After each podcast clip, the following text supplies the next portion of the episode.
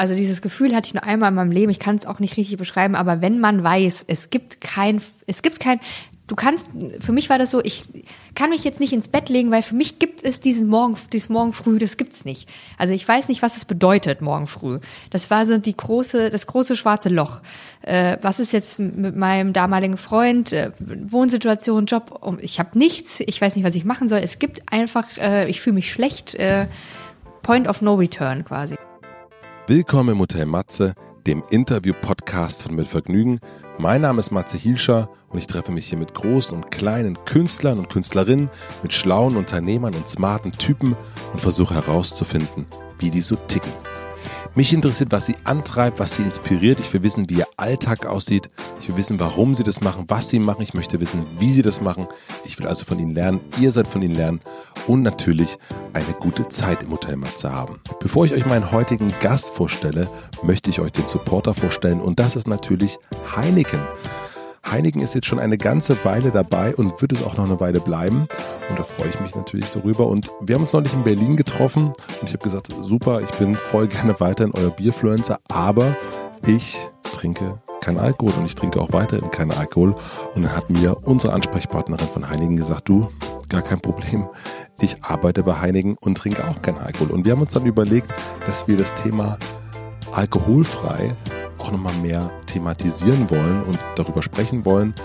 Ihr habt schon ein paar Fragen dazu geschickt. Wenn ihr noch mehr Fragen habt, schickt die gerne mal zu und dann werde ich in den nächsten Folgen ein bisschen mehr darüber sprechen. Vielen Dank an Heiligen für den Support und für das Vertrauen. Und nun zu meinem heutigen Gast. Mein heutiger Gast ist Viktoria Müller. Okay, der Name sagt euch jetzt vermutlich nichts. Ihr Künstlername Victoria van Violence vermutlich schon eher. Victorias Karriere begann eher zufällig als Tattoo-Model. Schon ihr erstes Shooting landet auf dem Cover eines berühmten Tattoo-Magazins, habe ich mir sagen lassen. Weiter ging es als Bloggerin und Influencerin, zwar auch eher ungeplant, aber auch sehr, sehr erfolgreich. Auf Instagram folgen ihr heute über 170.000 Menschen und auf Facebook sogar über 300.000. Wahnsinn. Man könnte sagen, läuft bei Victoria. Aber so einfach ist es nicht. 2014 weist sie sich auf dem Tiefpunkt einer depressiven Phase selbst in eine Klinik ein. 2016 bekennt sie sich öffentlich zu ihrer Krankheit. Nun ist ihr Buch Meine Freundin die Depression erschienen. Daran erzählt sie ihre Geschichte und berichtet vom Umgang mit der Krankheit. In unserem sehr, sehr weitem Gespräch sprechen wir über ihre unangepasste Jugend und ihre verständnisvollen Eltern. Wir sprechen über den Verlauf ihrer Karriere und ihre Krankheit. Wir erkunden, wo schlecht drauf aufhört und eine Depression anfängt. Sie erklärt, was sie ganz praktisch im Alltag geändert hat. Und ich versuche das alles nachzuvollziehen, was gar nicht so einfach ist. Ich wusste an manchen Stellen einfach nicht, wie tief ich fragen kann, ohne vielleicht ja, alte Wunden aufzureißen. Victoria war aber sehr geduldig mit mir und ist eine echte Botschafterin für das Thema. Ich habe verstanden, dass Depression nicht mit Logik zu begreifen ist. Wir sprechen darüber, was man als Angehöriger tun kann. Wir sprechen über Haltung. Wir sprechen darüber, dass Luxusprobleme auch Probleme sind. Wir sprechen über den Erwartungsdruck der Millennials. Wir reden über persönliche Sachen von Victoria und vieles, vieles mehr. Ich bin sehr, sehr, sehr auf euer Feedback gespannt und würde wenn ihr noch Fragen zum Thema Depression habt, die auch nochmal mit Viktoria besprechen. Das mache ich sonst nie, aber das Thema liegt mir am Herzen. Ihr merkt, ich fühle mich hier selbst auf unsicherem Boden. Ich freue mich aber, dass wir das Gespräch geführt haben und ich weiß, dass ich noch viel zum Thema Depression lernen muss und auch lernen will. Ich wünsche euch viel Vergnügen im Hotel Matze mit Victoria van Violence kannte dich nicht so, ähm, obwohl wir Facebook-Freunde sind, wie es halt so ist.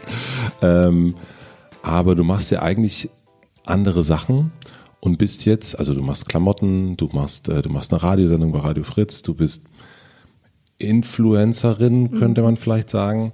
Und jetzt bist du die Depressionsinfluencerin. Genau. Nee, ich bin eigentlich schon länger auch die Botschafterin für die Stiftung Deutsche Depressionshilfe. Schon seit zwei Jahren jetzt.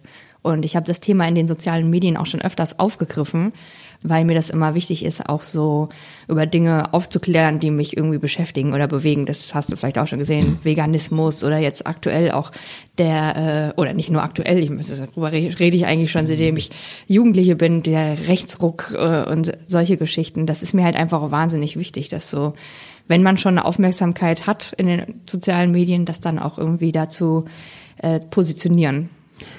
Aber was, ähm, was schreibst du denn dann, äh, wenn du nach Amerika fliegst, rein, was du bist? Wenn ich nach Amerika fliege. Mhm, da man am einen eintragen muss, was, was sind Sie? Also Depressionsbotschafterin? Nee. das wäre interessant, wenn du das reinschreiben würdest, was ich, dann passiert. Ich finde das total schwierig, auch zu sagen, was ich jetzt für, was jetzt mein Berufsstand ist. Aber ich finde es eigentlich auch ganz gut, dass ich das, also ich definiere mich selber nicht über einen Job, so, also, sondern ich mache halt das, worauf ich Lust habe. Wenn ich jetzt nach Amerika reisen würde und müsste das ausfüllen, ich habe das ja auch schon mal gemacht, aber ich. Du warst New York. In New York und in LA, aber was habe ich da reingeschrieben? Wahrscheinlich Blogger oder so, keine Ahnung. Ist das dann Blogger, Beruf, Berufsstand Blogger? Ja, ich, also ich, das ist sehr, wenn man es einfach ausdrücken will und jemanden abwimmeln möchte, dann sagt man, ich bin Blogger. Ich bin Blogger. Und aber sind die Leute dann noch, also jetzt müssen wir mal, also sind die Leute dann noch so, fragen die dann noch weiter oder also ist sowas, was du jetzt machst, Influencer, Blogger und alles, was damit sozusagen dann hinten rankommt, ähm, verstehen die Leute inzwischen das? Als ein, eine Art Beruf? Ja, ich glaube, gerade Blogger ist schon inzwischen ein Beruf geworden. Also ich kenne auch viele, die das machen, also die wirklich Blogger sind und mhm. das ist auch wirklich auch ein tougher Job, wenn man das wirklich richtig betreibt. Also wenn man da regelmäßig äh, Content liefert, Texte schreibt, recherchiert, äh, Fotos anfertigen lässt oder anfertigt und so, das ist schon, das ist auch schon ein Job. Und ich glaube, viele verstehen das auch inzwischen, dass das auch, dass auch Blogs heutzutage ja auch eher die neuen Zeitungen oder Zeitschriften sind. Also das, was man sich vielleicht früher am Kiosk gekauft hat, um sich über Thema XY, Fashion oder Fotografie oder Musik zu informieren, dann liest man halt heute auch vielleicht eher mal den Blog von der Person XY, die man halt irgendwie sympathisch findet. Wir müssen mal einmal so ganz weit zurück. Du bist in der Nähe von Frankfurt aufgewachsen. Richtig, ja. Frankfurt am Main. Frankfurt, ja. Das ist ein großer Unterschied. Ja, ist es. Und deine Eltern, das hast du zumindest so im Buch äh, geschrieben, dass die jetzt auch nicht, äh, das waren jetzt auch nicht so die spießigen Eltern. Nein. Also, wie hat sich das so deutlich gemacht? Also, was waren so, also ich war, du hast geschrieben, dass sie beim Ärztekonzert waren, okay, das fand ich jetzt noch nicht so, das fand ich noch nicht krass. Aber wo, wo hast du, wo hast du gemerkt, auch selber als Kind, ja, irgendwie, Papi ist irgendwie anders drauf als die Papis von meinen Freundinnen? Also ich muss dazu sagen, dass mein Stiefvater ist. Also okay. meine Mutter hat den äh, geheiratet, äh, da war ich acht. Und ich habe den dann auch erst kennengelernt, da war ich sieben. Also die okay. kannten sich dann irgendwie ein, zwei Jahre, da haben die dann geheiratet. Ähm, oder haben acht, neun, keine Ahnung. Jedenfalls, ich kenne ihn noch nicht äh, mein ganzes Leben. Aber ähm, das ist quasi die eine Figur. Die andere Figur ist meine Mutter. Meine Mutter ist sehr jung. Das, ist, das hat sie schon besonders gemacht. Also sie war schwanger, als sie 15 war. Und als ich auf die Welt gekommen bin, war sie 16. Wow. Und ähm, wenn man dann so in so ein Vorort. Warst du ein Unfall? Ich war ein Unfall, ja. ja okay. Ich glaube, ganz viele Kinder sind Unfälle, vor allen Dingen von jüngeren Eltern. Wenn es so, wenn es so krass jung ist. Weil das ist ja im Osten dann, also meine Eltern waren 20 oder 19, das war dann normal dass man dann so. Ja, im Osten war es ja sowieso eher normaler, dass hm. die Eltern jünger sind, genau. Aber in dem Fall war es so, dass ich ja auch ein Unfall war, aber trotzdem ja gewollt. Also das, das eine hat ja mit dem anderen nichts zu tun. Und das hat natürlich schon dazu geführt, dass es immer, dass sie immer so ein bisschen anders war, weil die anderen Muttis, das waren halt wirklich alle so Hausmütterchen, da war dann das Kind geplant, die waren alle viel älter. Und natürlich war dann auch das Verständnis für bestimmte Themen vielleicht nicht so da oder, naja, klar, jemand in den 20ern ist halt anders als jemand in den 30ern oder in den 40ern, auch was jetzt so Interessen angeht. Ja, meine Eltern waren halt immer irgendwie, mein, mein Stiefvater ist Musiker, dann war ich dann immer damit bei Konzerten oder im Proberaum oder schon mit acht auf der ersten Demonstration, weil da der Bunker in Frankfurt geschlossen werden sollte, also dieser große Proberaum. Und das ist halt, das hat das halt so ein bisschen, da war ich halt anders als meine Klassenkameraden, die dann vielleicht eher zur freiwilligen Feuerwehr gegangen sind oder ins Ballett, hatte ich dann halt Schlagzeugunterricht. Aber als Teenager ist man dann dennoch irgendwann mal dagegen. Was war so ein Ärger, den du hattest? Kannst du dich noch an so einen richtigen, den, den wo, wo sie dann mal gesagt haben, werd doch mal unvernünftiger oder also es geht ja um Rebellion auch. Ja, ich habe gegen mein Elternhaus eigentlich gar nie, gar nie wirklich rebelliert. Nein? Also ich hab, ich musste das gar nicht. Das Einzige, wo es mal wirklich eine Diskussion gab, war, ähm, dass meine Mutter irgendwann gesagt hat, dass ich, weil ich dann ja relativ früh auch in die Punk-Szene gekommen bin, so keine Löcher in den Klamotten, wenn du in die Schule gehst. Und da gab's einen riesen Aufstand am Abendbrottisch. Also da, Wenn du das hattest. nee, also d- über meine Mutter, die haben mir das verkündet so, dass wir das, das haben sie jetzt so beschlossen und ich war halt so auf gar keinen Fall. Das sind meine Klamotten, das bin ich und das geht gar nicht. Da haben wir dann einen Kompromiss gefunden. Welcher war das? Da, naja, dass ich dann, ich habe dann gesagt, okay, äh, dann ziehe ich keine löchrigen Klamotten aber ja trotzdem, die anderen waren ja auch punkig quasi. Und hattest du, musst du dich dein Vater oder deine Mutter irgendwann mal so abholen, weil du rotzvoll warst und ähm, nicht mehr konntest? Oder warst du dann doch eher vernünftig? Ich, also ich habe schon viel äh, Quatsch gemacht, wie alle anderen Jugendlichen auch, obwohl ich sagen muss, im Vergleich zu denen, die auch gegen ihr Elternhaus rebelliert haben, war ich noch relativ äh, gediegen. Also ich habe zum Beispiel als Jugendliche nie geraucht oder gekifft. So, wir haben halt Bier getrunken äh, und ich war halt da mit den Punkern unterwegs. Aber das war immer alles, das ist nie eskaliert oder so. Also ja, ich war dann vielleicht auch mal auf einer Demonstration, wo dann mit 14 meine Daten aufgenommen wurden. Das war dann vielleicht auch nicht so cool, wenn die Polizei zu Hause anruft. Aber ähm, ja, das war das war dann auch sowas, wo meine Eltern dann auch Verständnis hatten. So, ja klar, Anti-Nazi-Demo, wenn die euch da einkesseln, was ist denn mit den Bullen los? Ja, also das war dann halt eher eher in die Richtung, dass dann auch Verständnis in meine Richtung war. Ist das nicht toll, dass man da so, also ich meine, ich stelle mir das super vor, dass du Eltern hast, die das verstehen. Ja, auf jeden Fall. Also das äh, hat ja auch dazu geführt, dass ich die Person werden konnte, die ich sein wollte, ohne diese Anstrengung quasi, dass man da irgendwie rebellieren muss oder das irgendwie so anstrengend ist mit den Eltern und man sich da immer irgendwie, weiß ich nicht, kämpfen muss für sein eigenes Recht oder dass man das jetzt darf oder so. Nö, also meine Eltern, die haben eigentlich von Anfang an immer alles unterstützt. Mein erstes Piercing habe ich mit 14 bekommen, da waren meine Eltern dabei und haben Händchen gehalten. Also Na gut, das ist jetzt auch, glaube ich, bei Piercings hat sich das auch wahrscheinlich geändert. Damals war das aber noch, also man muss ja dazu sagen, ich bin jetzt auch 30, also es ist jetzt 16 Jahre her. In meiner Schule war ich da äh, die Einzige. Auch Wo war das Piercing? Äh, hier unten in der Lippe. Also es war jetzt auch nicht das Bauchnabelpiercing. Aber also man lernt ja auch durch das gegen die Eltern sein und gegen das durch das Rebellieren lernt man ja auch so, ein, so seine Position zu vertreten eigentlich und zu diskutieren und so weiter und so fort. Und du, wenn man dich dann so anguckt und wenn man sieht, was du so machst, du stehst ja schon sehr für deine Meinung ein. Wo hast du das gelernt? ja gut, außerhalb meines Elternhauses. Da, also dann überall sonst. Ja, genau, überall sonst. Äh, Schulfreunde, die kein Verständnis hatten für die komische Musik, die man hört, oder dass man sich für Politik interessiert. Das war dann auch so, hä, was soll das jetzt? Oder äh, auch Lehrer. Also in der Schule war das auch ganz krass, dass die Lehrer das nicht verstanden haben und dann mich nach der äh, Klasse da behalten haben und mir dann da eine Standpauke gehalten haben über die Musik, die ich höre, dass das ja so einen schlechten Einfluss hätte und also das, was eigentlich ja die Eltern machen, haben dann eher meine Lehrer übernommen und äh, meine Mitschüler. Ja, und das war eigentlich so, ich war so im Dorf immer so anti alle anderen. Also du warst Anti ja, und haben, haben sich die Leute, also auch dir gegenüber, wirklich geäußert? Also Dorfbewohner? Naja, also das ist ja immer so diese Sache. Wenn man auf dem Dorf lebt, kommt ja keiner zu dir und sagt dann, sagt dir irgendwas ins Gesicht. Meine Großeltern wohnen im gleichen Dorf. Das war dann eher so, wenn meine Oma mal bei der Bank war oder so. Und dann kennt man sich dann halt. Und dann kommt dann halt im Gespräch so, dass dann die Bankmitarbeiterin irgendwas zu meiner Oma sagt. So von wegen, was ist denn da eigentlich bei der Victoria los? Und war Victoria dann, was ist da los, weil du ein Piercing hattest und weil du löchrige Sachen anhattest?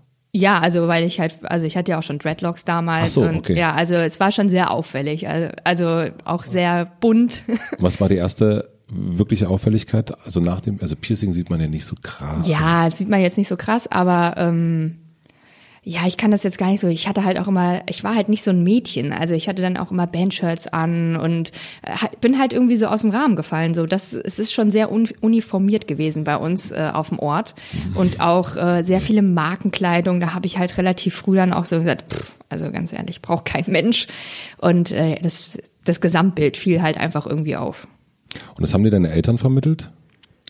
Was vermittelt? Also dieses, man braucht keine Marken und man kann drauf scheißen, Anführungsstrichen, was die anderen sagen? Ja, meine Eltern haben mir das eigentlich immer versucht so äh, mitzugeben und äh, haben, ich weiß auch, da gab es auch, äh, als ich jünger war, immer mal so Diskussionen, dass dann alle hatten dann den Eastpack-Rucksack und ich wollte den dann auch haben. Meine Eltern haben dann aber den nicht gekauft, weil sie gesagt haben, den brauchst halt nicht. Eine Zeit lang fand ich das auch nicht so toll, dass sie dann quasi gesagt, das versucht haben, mir so einzupflanzen. quasi, aber äh, das hat nicht so lange angehalten, dass ich da äh, unbedingt mitziehen wollte. Ich habe das auch im Buch geschrieben, dass ich mal so eine Phase der Überangepasstheit hatte, wo ich versucht habe, irgendwie so mitzugehen mit allen anderen, weil ich gedacht habe, okay, es muss jetzt vielleicht so sein, ich muss das jetzt cool finden. Warum finden das alle anderen cool und ich nicht? Und ähm, ja, aber irgendwie hat sich das aber auch relativ schnell wieder erledigt von meiner Seite aus. Und ab wann fing das an, dass du, ich meine, du kriegst ja, du kriegst einen Zuspruch von deinen Eltern, aber eine Ablehnung in Anführungsstrichen vom Umfeld. Mhm. Ähm, was ja schon mal wirklich komplett gegenteilig zu allem anderen ist, ne? Äh, ab wann fing das an, dass du gesagt hast, aber Ablehnung, ja, okay, ich mache jetzt mal Fotos. Ich lass mal Fotos von mir machen. Ach so, das ist viel, viel, das ist, da das ist, liegt ganz viel Zeit dazwischen. Ja? Also mit Victoria van Weilens, also so mit diesem ganzen, in Anführungszeichen, Tattoo-Model-Ding und so, habe ich so, da ich so 24. Ach, so lange hat das gedauert. Ja, und okay. das war auch gar nicht, das war gar nicht beabsichtigt. Das war, Was? das ist. Huch, das, äh, jetzt plötzlich hier ist Farbe und hier ist eine Nadel. ach so, du meinst jetzt mit dem Tätowieren? Ja. Nee, mein erstes Tattoo habe ich mit 16 gekriegt und das ging dann auch relativ, also stetig, dass ich mich habe tätowieren lassen, was ja auch von zu Hause aus nicht schlimm war. Also ich muss dazu sagen, dass meine Eltern die Menge meiner Tattoos jetzt nicht abfeiern. Also die sind jetzt nicht so, way, mega cool, du hast dich auf der Hand tätowieren lassen, aber ähm, das ist alles, alles, musste ich nie rechtfertigen oder so. Nee, und dann war ich dann irgendwann voll tätowiert und es gab dann, äh, ein Freund von mir hat damals ein Model gesucht für so eine Anzeigenkampagne und dann meinte ich so, ah ja, so mal ein paar so Fotos machen, warum eigentlich mal nicht? Und dann habe ich mich mit dem verabredet. Und der hatte damals zu mir gesagt, ich hatte damals grüne Haare, das geht gar nicht mit den grünen Haaren. Ich war so, die sind ordentlich gefärbt, ich weiß überhaupt nicht, was du willst. Ich weiß nicht, wie das auf Fotos aussieht, meinte er dann zu mir. Ich meine, so, komm, lass uns uns doch mal ausprobieren. Also was ist denn jetzt? Also das habe ich ja nicht verstanden. Ich war so, jetzt erst recht. ja, dann habe ich mich mit dem getroffen und dann haben wir nämlich äh, diese Fotos gemacht. Das war halt fürs Tätowiermagazin, die haben einen Online-Shop und da für den Online-Shop wollten die halt ein paar Fotos machen ja, das endete dann so, dass ich scheinbar äh, irgendwie ein Talent dafür hatte, vor der Kamera zu stehen, was ich ja selber auch nicht wusste. Er seine Freundin angerufen hat, die äh, Make-up-Artist ist und die hat mich dann noch geschminkt und das war dann am Ende das Cover vom Tätowiermagazin. Also mein so. erstes Fotoshooting war dann eigentlich auch direkt das Cover von einem, von dem deutschen Tätowiermagazin und naja, ich war dann so, okay, es hat auch Spaß gemacht und äh, das, das ging dann alles so eins zum anderen, ne? Und warum bist du nach Berlin gezogen? Ähm, also ich wollte schon immer nach Berlin. Ich war das erste Mal in Berlin, habe ich gesagt, 13, 14 steht auch im Buch. Das war dieses äh, Erlebnis, wo ich damals Schulpraktikum gemacht habe bei einem äh, Freund von meinem Vater, der Fotojournalist mhm. ist. Und der hat damals so Setfotos gemacht bei einem Filmdreh. Und das war in Berlin. Und äh, dann haben wir uns auch mit dem Regisseur getroffen. Der hatte eine Tochter in meinem Alter und die, die war halt so, die hatte das Leben gelebt, was ich damals unbedingt leben wollte. Da war halt alles cool, entspannend und die, sie konnte so aussehen, wie sie wollte, ohne dass die Leute irgendwie komisch geguckt haben auf der Straße. Sie hat dann auch erzählt, wer da so wohnt und ich war halt voll so, oh mein Gott, ich muss nach Berlin. Und das stand für mich eigentlich schon immer fest. Dann waren wir nochmal auf Klassenfahrt, dann war ich nochmal mit Freunden in Berlin. Wieso hat es so lange gedauert dann aber? Studium. Also könnt, okay, um Berlin studieren wäre nicht. Ja, irgendwie, also ich war ja dann in London und dann wollte ich erstmal wieder in der Nähe meiner Eltern sein. Ich war also, ich bin halt wirklich so Hals über Kopf 18, so tschüss ins Ausland und dann fand ich das gar nicht so schlecht, nochmal so in der Heimatnähe zu sein. Aber dann irgendwann eigentlich, also dass ich dann den Schritt gemacht habe vor fünf Jahren, war eigentlich wegen der Liebe. Also ich bin dann wegen meinem damaligen Freund dann auch wirklich Hals über Kopf auch nach Berlin gezogen. Der Musiker. Der Musiker, genau. Ja. Wie ist das, wenn man ne, dann, man ist in Frankfurt, Darmstadt, man erlebt dann diese, man hat diese großen Erwartungen an so eine Stadt.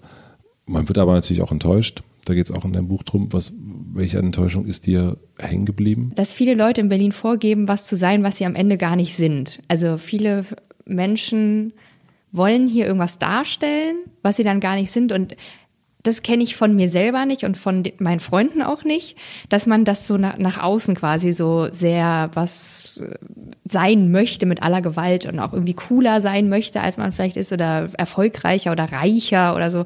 Und das fand ich irgendwie so, oh, das, müsst ihr, das müsst ihr doch gar nicht machen, das habt ihr doch gar nicht nötig. Und das fand ich halt irgendwie so schwierig, auch mit diesen Menschen äh, umzugehen. Also dann wirklich auch naja, man will ja auch die Leute ernst nehmen, aber wenn man dann weiß, man kriegt jetzt irgendwie gerade voll die Story erzählt von irgendeinem Erfolg, der eigentlich gar nicht da ist, das ist auch irgendwie schwierig, mit diesen Leuten umzugehen und dann auch ist ja die Erwartungshaltung an einen ja auch irgendwie hoch. Also man selber will dann vielleicht auch irgendwie ja auch mitmachen, also auch cool sein und auch erfolgreich sein und auch äh, tolle Sachen haben und machen, auch tolle Jobs haben und sowas. Und naja, dann guckt man mal sich so, ja, bei mir ist es jetzt nicht so, aber ich will jetzt auch irgendwie nicht so tun, als wäre es so. Und das war für mich irgendwie echt schwierig. Und was waren deine Sachen, die du dann hier gemacht hast? Also ich habe vor allen Dingen zu Beginn erstmal bei einem Plattenladen gearbeitet. Aber das fandest du auch nicht cool genug. Ja, das fand ich auch nicht cool, weil ich eigentlich nicht der 9-to-5-Job-Typ bin. Also das äh, einfach nur, weil ich nicht so dieser Typ bin für dieses äh, reguläre Arbeiten. Also nicht, weil ich Arbeit, Arbeit scheue. Ich arbeite auch sehr viel, aber einfach dieses mit Chef und so weiter, äh, das war jetzt nicht so meins. Und dann habe ich einfach versucht, meinen Weg in Berlin zu finden, weil in Darmstadt habe ich, hab ich mich ja schon selbstständig gemacht, neben der Uni. Und habe dann halt versucht, äh, Berlin das, was ich vorher gemacht habe, auf Berlin anzupassen. So. Was war das? Naja, zum Beispiel habe ich dann angefangen, auch mal einen, also den Blog zu schreiben, äh, was ich äh, mehr oder weniger sehr mal mal mehr, mal weniger mache, aber auch einfach so mich ausprobiert. So, was liegt mir, was was mache ich? Ich habe dann auch mal angefangen, YouTube zu machen. Das, das lief besser, als ich dachte. Und da bin ich jetzt auch gerade dran, mir wieder, äh, also ich habe mir jetzt ein Konzept überlegt, da, da will ich wieder rein, weil das hat mir auch Spaß gemacht. Und äh, aber ich finde es wahnsinnig schwierig. Äh, ich habe eigentlich immer so meinen Weg gehabt und wusste eigentlich immer, wo es lang geht. Und in Berlin war das halt so, so und jetzt. Ich meine, ich bin seit fünf Jahren in Berlin und habe immer noch nicht das Gefühl, dass ich so ganz hundertprozentig äh, auf der Spur wieder bin. Aber du hast ja, also du hast dein, ich krieg das zeitmäßig gerade nicht so richtig Ja. zusammen, weil du hast mit 24 dein erstes, äh, dein erstes Shooting gemacht. Ja. Ähm, mit dem, mit der, äh, mit der Tattoo-Zeitung. Genau. Aber wann fing das an, dass du dann wirklich Inhalte ins Netz gestellt hast? Das Direkt. Also das war sozusagen, das war der, der Startpunkt, also die, Genau. das, das, das Fo- Fotoshooting, du hast gemerkt, es funktioniert und jetzt fange ich mal an. Ja, also es war eigentlich eher so, dass ähm, das war dann auf dem Cover und zeitgleich, also zu der Zeit gab es einen äh, also sehr erfolgreichen Modefotografen, der eigentlich gar nicht aus dieser Richtung kommt, der so ein Buch gemacht hat über tätowierte Models und hat die aber halt professionell äh, abgelichtet, aber es war immer gleich, es war, ähm, man hatte nicht so viel an, damit man Tattoos sieht, aber es war halt trotzdem, also er ist halt, war halt ein richtiger Fotograf, ja. Und ich kan- kannte sowas ja vorher auch noch nicht. Und ähm, der hatte das gesehen auf dem Magazin und hatte mir damals äh, irgendwie bei Facebook geschrieben. Und dann bin ich quasi, da hatte ich noch keine Facebook-Seite. Und dann bin ich dann nach Köln gefahren für dieses Shooting. Und dann haben wir die Bilder gemacht und die sind auch wirklich Bombe geworden. Also ich muss sagen, ich hatte zwei Fotoshootings, da hatte ich dann zwei, einmal ein Magazin-Cover-Foto und dann äh, Buch. äh, gleich da diese tollen Büch äh, Bilder, die mit dem Buch veröffentlicht wurden. Und äh, der hatte damals zu mir gesagt, das werde ich auch nie vergessen. Der meinte so, Victoria, du hast auf jeden Fall äh, Talent in, in dem, was du machst. Und ähm, es gibt viele Mädels, die sehen hübsch aus, aber sind vielleicht nicht so fotogen, aber du hast da Spaß und du bist auch fotogen. Wenn dir das liegt, mach doch mal so eine Facebook-Seite. Du wirst sehen, da passiert was. Ich, ich schwöre es dir. Und er meinte auch mal zu mir, das ist auch so, ich, das weiß nicht, ist irgendwie so hängen geblieben. Und er meinte so, und gewöhn dich schon mal dran, die anderen werden dich hassen, it's lonely at the top. Und eine Zeit lang war das bei mir auch so, dass ich also sehr, sehr schnell sehr erfolgreich wurde in dieser Tattoo-Model-Branche und dann auch so wieder voll der Außenseiter war, obwohl ich eigentlich gar nicht äh, wollte. Ich wollte gar nicht der Außenseiter sein, aber die anderen fanden das dann irgendwie doof. Warum fand ihr es doof?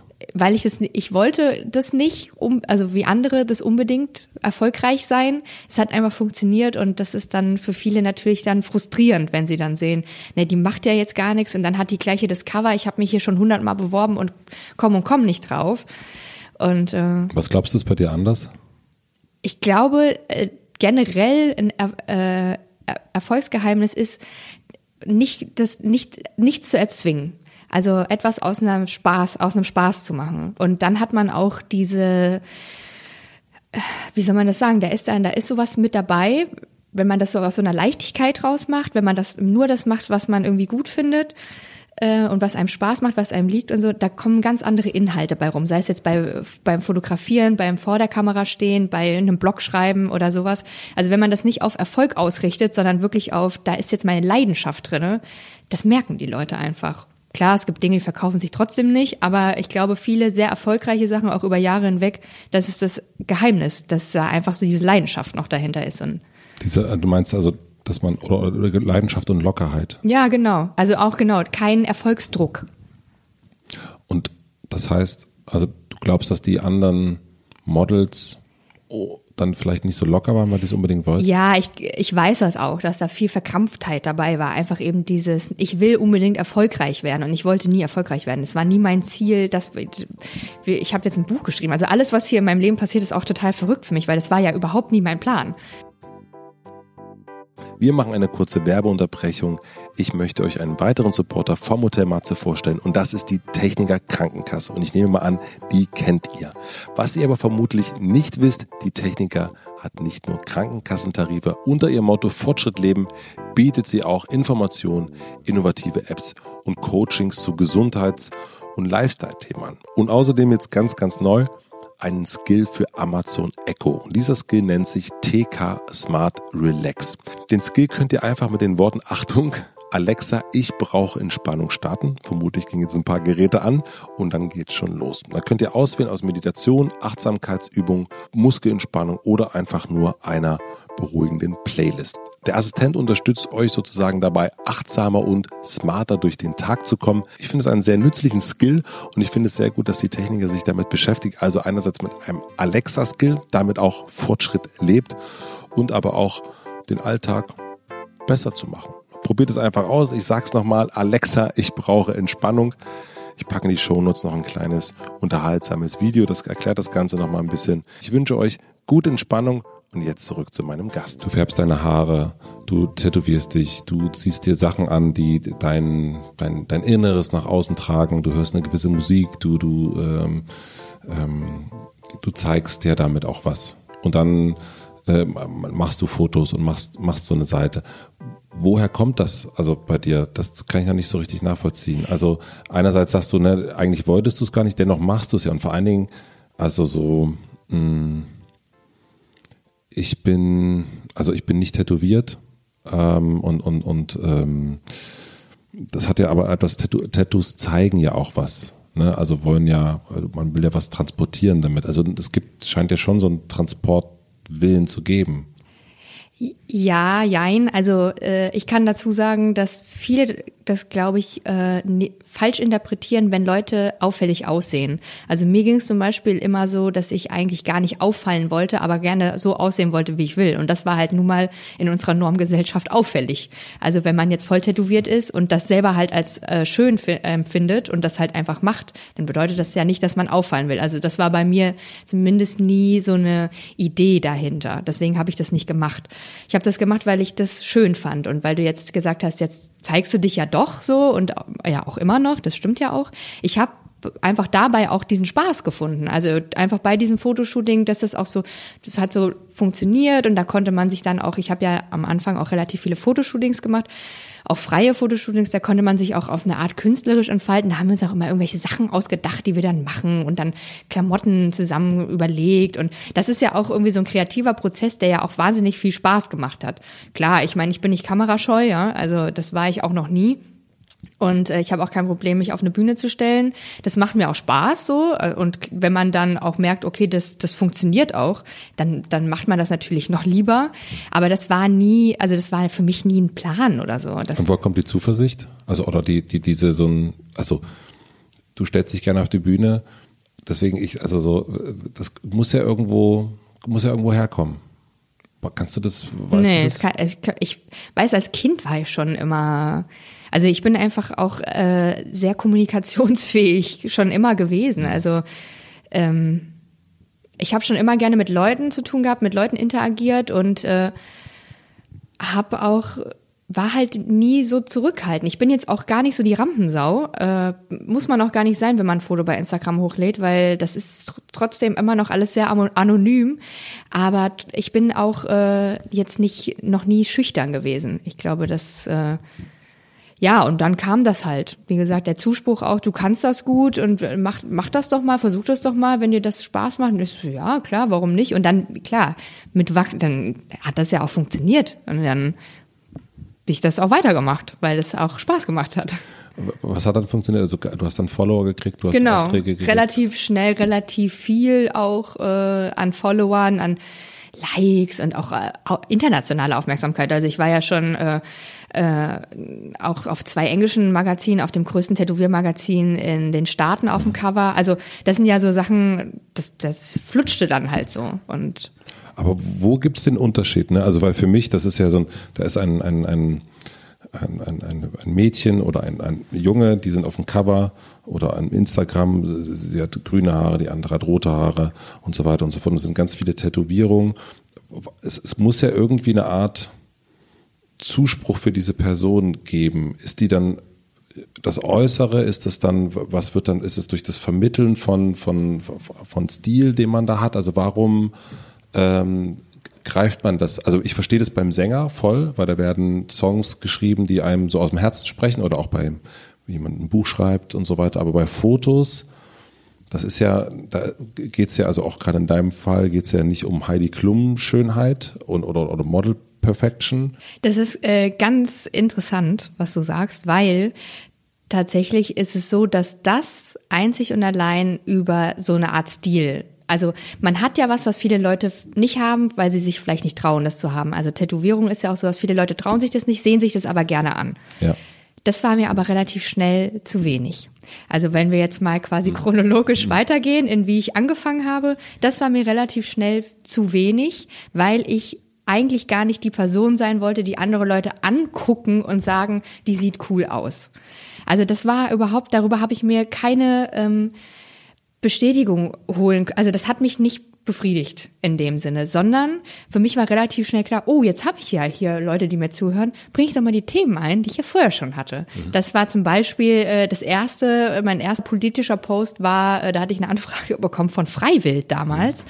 die eine Veranstaltung gemacht haben und mich da gerne äh, äh, rumlaufen lassen wollten. Also dass ich da hinkomme, dann da denen ihre Sachen anhab und dann war ich so, also Entschuldigung, wenn ich hier das Bild vermittle, dass eine Band wie Freiwild, Freiwild mich anfragen kann, dann muss ich jetzt mir ganz schnell klar machen, wer ich eigentlich bin. Mhm. Und da kam dann auch, dass ich mit Kein Bock auf Nazis zum Beispiel zusammengearbeitet habe. Das war noch, da habe ich noch in Darmstadt gewohnt, es war wirklich sehr am Anfang. Und dann kamen langsam diese Inhalte rein. Also, dass ich einfach gar nicht mehr nur diese Bilder posten wollte, sondern dass ich einfach Inhalte ver vermitteln wollte, die mir wichtig sind. Sei es jetzt Thema Veganismus, sei es jetzt äh, alles Frauenrechte. Also es ist ja, es ist ja auch, ne, bewegt sich ja auch, was gerade vielleicht auch so in der in der Welt passiert und so. Und ähm, das, das war mir dann irgendwann noch viel wichtiger. Klar, ich meine, heute funktioniert Social Media sehr viel über auch Fotos. Gerade Instagram ist eine Fotoplattform ich bin jetzt inzwischen in dem Alter, wo ich gar nicht mehr so Bock darauf habe, mhm. sondern eigentlich wirklich fast nur noch über die Inhalte gehen wollen würde, die ich aber am besten verkaufe, indem ich ein Foto von mir dazu klemme, weil es einfach die größte Aufmerksamkeit bekommt. Und häufig möchte ich die Aufmerksamkeit für das Thema haben. Und die kriege ich dann auch. Aber gehst du dann nicht auch, also so, ähm, also ich meine, es sind ja dann doch noch nicht, wenn es sich 100 Leute angucken, sind ja nicht dann damit 100 Leute, die sich das ähm, habe das neulich hier auch schon gehabt mit, mit Mowgli, die dann ein Foto von sich gepostet hat, wo man fast ihre Brüste gesehen hat. Und, und sie konnte sich gar nicht vorstellen, warum das jetzt irgendwie komisch, also warum das auf mich, ich so, hä, ich habe gar nicht verstanden, warum eigentlich. Und, äh, warum? Warum? Schön, aber so warum eigentlich? Und ähm, und bei so einem, ähm, wenn es um Inhalte geht, wenn man sich zum Beispiel, keine Ahnung, äh, nimmt man sich mal Patti Smith oder Julie C. oder, oder was auch immer, also Frauen, die, ja, andere Frauen, die auch Inhalte transportieren mhm. und damit auch erfolgreich, sehr erfolgreich sind. Ist das nicht auch ein bisschen schade, dass das so sein muss? Ja, also in meinem Fall ist es halt so, dass ich ja auch so angefangen habe. Also man muss auch dazu sagen, dass das ja auch zum einen ja auch der, der Weg ist, den ich ja jetzt dann auch gegangen bin. Also wenn ich jetzt was völlig anderes machen würde, würde ich ja plötzlich auch gar nicht mehr die Leute erreichen. Also auch die, die ich jetzt schon erreiche. Ich erreiche. Das heißt, du gehst da schon auch, guckst dir das genau an, sagst, okay, ich will das und das erreichen. Genau. Das heißt, ich muss das auch ein Stück weit und bedienen. das viel und das ist auch für mich ganz wichtig. Viel funktioniert über meine Person.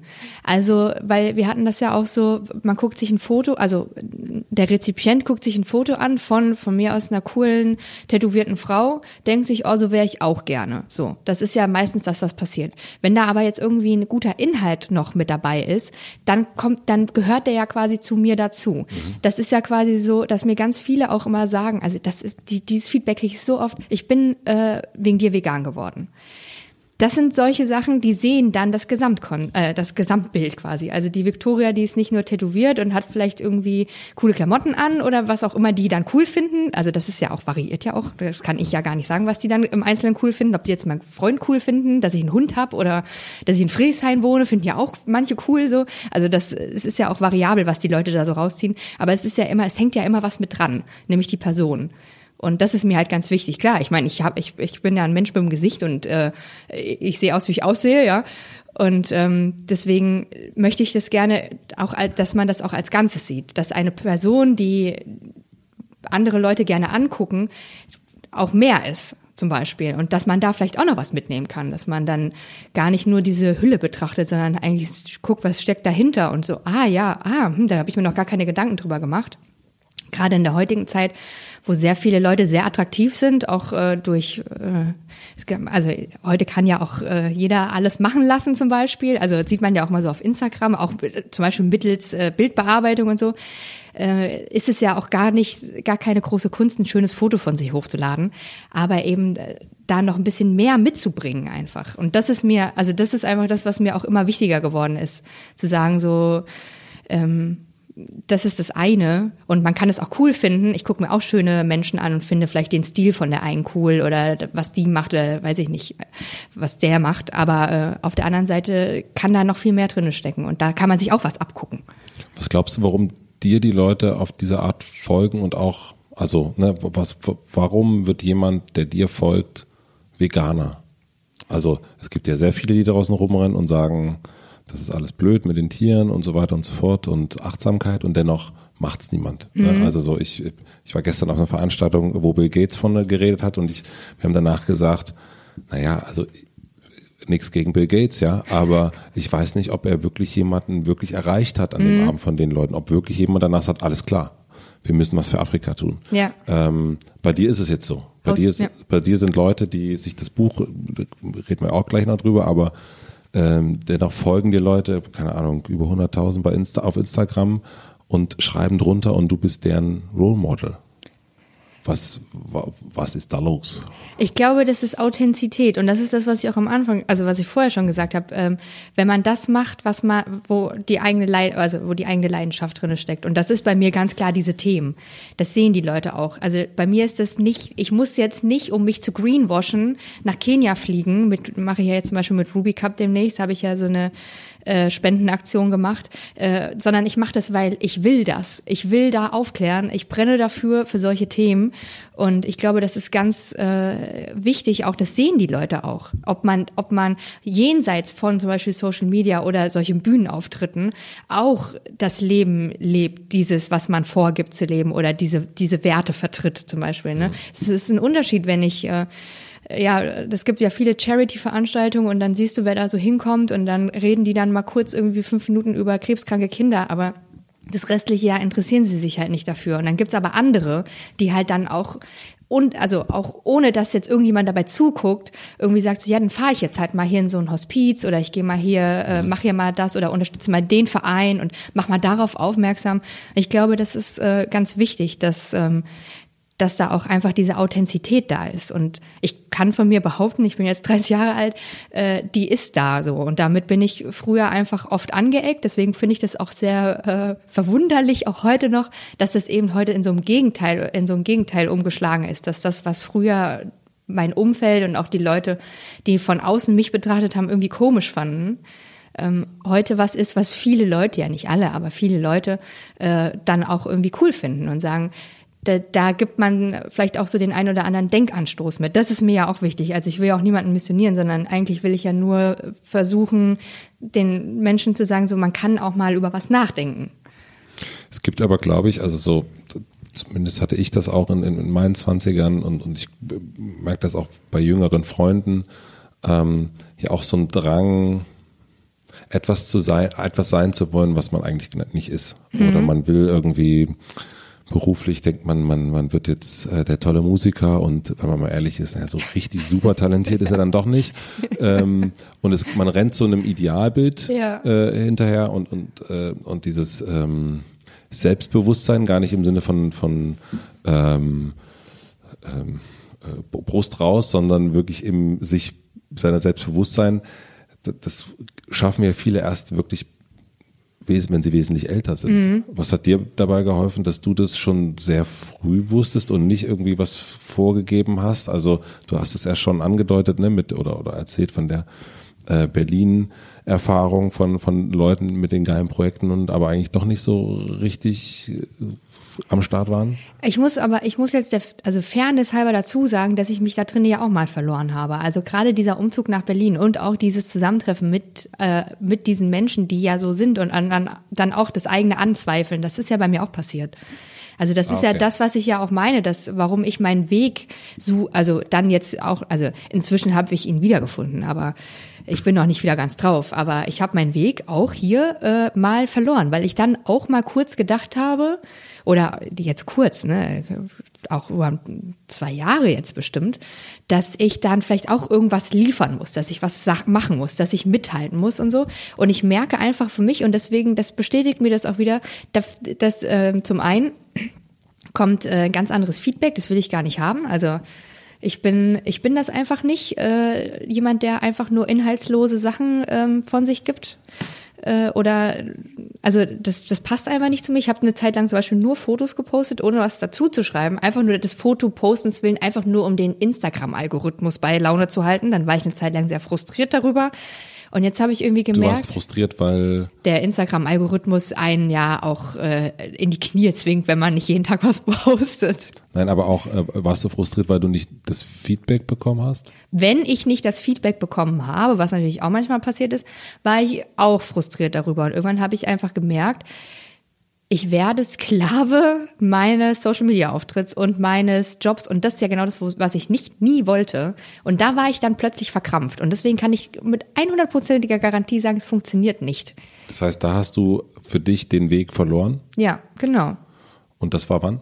Ja, das ist jetzt noch gar nicht so lange her. Also das, äh, ich hatte ja ähm, äh, am, am Anfang, als ich nach Berlin gezogen bin, war ich ja relativ schnell in dieser Depression und dann habe ich mich aber auch wieder aufgerappelt, aber jetzt so seit, naja, ich sag mal so vor zwei Jahren, also wann mal 2008, Anfang 2016 ungefähr, ich dann irgendwann mal so den Faden verloren. Und das ist dann so, als wäre als wäre so eine Maus. Der Faden ist so an so einer Maus dran, die rennt so vor mir weg und ich laufe die ganze Zeit hinterher und versuche diesen Faden einzufangen. Und äh, inzwischen habe ich aber habe ich musste ich mich mal selbst so setteln und mal überlegen, was will ich eigentlich? Wie hast du das gemacht? Ja, ganz viel reflektiert, ganz viel überlegt, äh, auch ganz viel wieder abgelegt. Ähm, dieser, dieser ähm, Gedanke, dass ich irgendwas sein muss, dass ich irgendwas bieten muss, dass ich irgendwas leisten muss, das musste ich mal wieder abschalten. Das kam auch über die Zeit, einfach durch den wachsenden Erfolg. Also das muss man auch schon so sagen. Ich glaube, das zieht das auch so ein bisschen mit sich. Wenn man das mal erlebt hat, dass es flutscht, und dann merkt man so, oh, ich habe gar nicht mehr den kreativen oder ich habe jetzt gar nicht mehr die Kapazitäten oder die Ideen, aber ich muss ja trotzdem was liefern. Das funktioniert halt einfach nicht. Aber jetzt das hört sich so einfach an auch. Ähm, nee, ja, ich das hab, ist sau schwer. Deswegen, also weil du sagst, er hat es nicht mehr geflutscht. Aber was hast du genau, also ne, oder äh, habe ich mich mal hingesetzt und reflektiert? Ja. So einfach geht das ja nicht. Nein, also ich habe mich, mich habe ich mich mal hingesetzt und habe reflektiert. Muss dazu sagen, das, ist ein, das sind monatelange Prozesse. Also das Aber wie zieht man sich dann raus? Also das ist also wirklich gerne im Detail, weil das ja, ist, okay. glaube ich, etwas, was dieses Abbiegen irgendwo hin, das kennen, glaube ich, so viele Menschen. Und aber wie, du hast es jetzt, du sagst, du bist wieder on the track. Wie hast du den Wagen, was hast du eingestellt? Also ganz wichtig in so einer Situation, wenn man merkt, das kann ja wirklich in allen Situationen passieren, es muss ja nicht nur beruflich, kann ja auch privat und so weiter, wenn man merkt, hm, irgendwie flutscht nicht mehr, war für mich wichtig, erstmal zu überlegen, wie ist mein Ist-Zustand? Wie fühle ich mich im Moment? Also wirklich mal knallhart und ehrlich sagen, bin ich glücklich Nein, bin ich nicht. Ich habe mir selbst eingestehen müssen, dass ich unglücklich bin mit meiner jetzigen Situation. Hast du das aufgeschrieben oder genau, hast du das? Habe ich aufgeschrieben. Ich hatte dann so ein Büchlein, da habe ich dann einfach mal aufgeschrieben, unglücklich. So was macht mich unglücklich? Also, dass man wirklich mal im Detail überlegt, auch ganz egal, also ob das jetzt ist, dass der Hund Blähungen hat oder dass man selber irgendwie drei Gramm zugenommen hat oder dass man, also, ne, dass der Kühlschrank immer leer ist oder dass der Arbeitskollege nervt. Also, es kann ja alles Mögliche sein, dass die Baustelle vorm Haus ist. Es kann einen ja alles Mögliche irgendwie stören und unglücklich machen. da hast du eine Liste gemacht und hast dann aufgeschrieben, Hund, genau. Baustelle Ja, also das Kilo. jetzt bei, war, war jetzt bei mir andere Sachen. Was war's bei dir? Äh, bei mir war zum Beispiel eben der Druck äh, durch Social Media ganz klar. Ich hatte eine Zeit lang eine Phase, da war mir meine Wohnung zu groß. Da war ich dann auch so Wohnung, Fragezeichen. Also wo ich dann auch überlegt habe, macht mich das glücklich, in dieser Wohnung zu wohnen? Nochmal drüber nachdenken im Einzelnen. Ähm, ja, und auch äh, wie meine, meine Wohnung gestaltet war, hat mich irgendwie nicht zufrieden. Ich habe mich nicht zu Hause gefühlt. Mein Essverhalten hat mich unglücklich gemacht, dass ich so viel zu essen bestellt habe. Und äh, ja, generell hatte ich eben diese diffuse, dieses diffuse Unzufriedenheitsgefühl.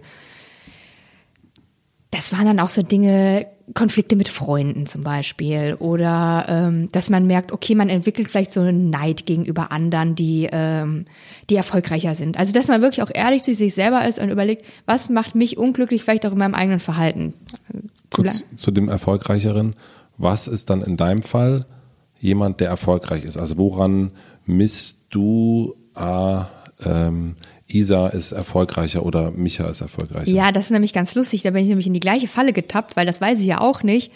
Ähm, ich habe mich da auch dann blenden lassen von dem Ganzen, was in den sozialen Netzwerken präsentiert wird. Also wenn man sieht, ähm, weiß ich nicht, Blogger XY springt jetzt die ganze Zeit im Urlaub rum. Also das waren so Sachen, auf die war ich dann neidisch. Also gar nicht so, wenn irgendjemand ausgestattet wird, sondern wirklich, wenn jemand die ganze Zeit reist. Und da war ich so, wie machen die das? Wie reisen die die ganze Zeit? Oh, ich will das auch. Und ähm, ja, aber es ist natürlich totaler Quatsch. Also jemanden, jemandens Glück daran zu bemessen, äh, was er auf Instagram postet, also schreibe ich auch in meinem Buch, weiß ich ja eigentlich auch selber, bin ich aber auch wieder mal in die Falle getappt und äh, habe dann einfach genau ganz klar, ganz trocken überlegt, okay, was macht mich unglücklich und dann das dauert wirklich Monate. Also zum einen sich das einzugestehen und dann aber auch das zuzulassen. Das zuzulassen ist auch ganz schwierig, dass man dann einfach sagt, okay, ich scheinbar bin ich jetzt neidisch. Das ist ja auch, ne, ist ja eigentlich auch kein feiner Charakterzug, aber das ist menschlich. Und dann zu überlegen, was wären jetzt potenzielle Lösungen für die einzelnen Probleme. Eigentlich ist es gar nicht so kompliziert, aber man muss sich einfach diese Arbeit machen, muss einfach ehrlich zu sich selber sein. Und dann sagst du dann bei dir in deiner zu großen Wohnung Genau. und hast aufgeschrieben, ähm, habe eine zu große Wohnung. Ja, Und da stand sozusagen ähm, schlechte Laune, zu große Wohnung.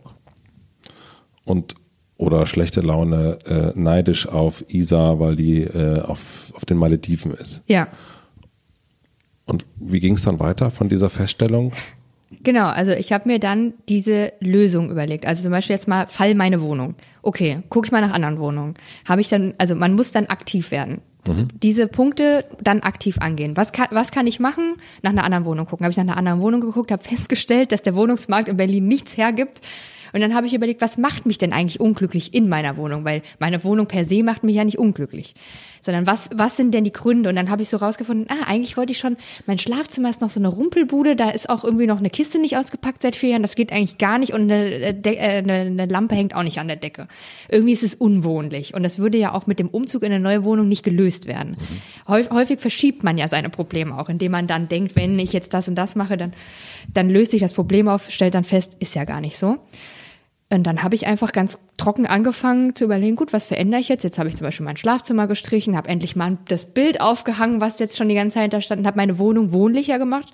Und jetzt in den letzten Wochen bin ich so, ach, meine Wohnung ist so gemütlich, ich bin froh, dass ich noch hier bin. Das heißt, du konntest dann diesen einen Punkt, also hast du dann an, also Entschuldigung, dass ich das so, aber du hast, du hast ja diesen Punkt hingesetzt und hast du dann aufgeschrieben, wie du das Problem löst und bist das dann, ja, also wirklich so. ein Haken dran, Ja. genau.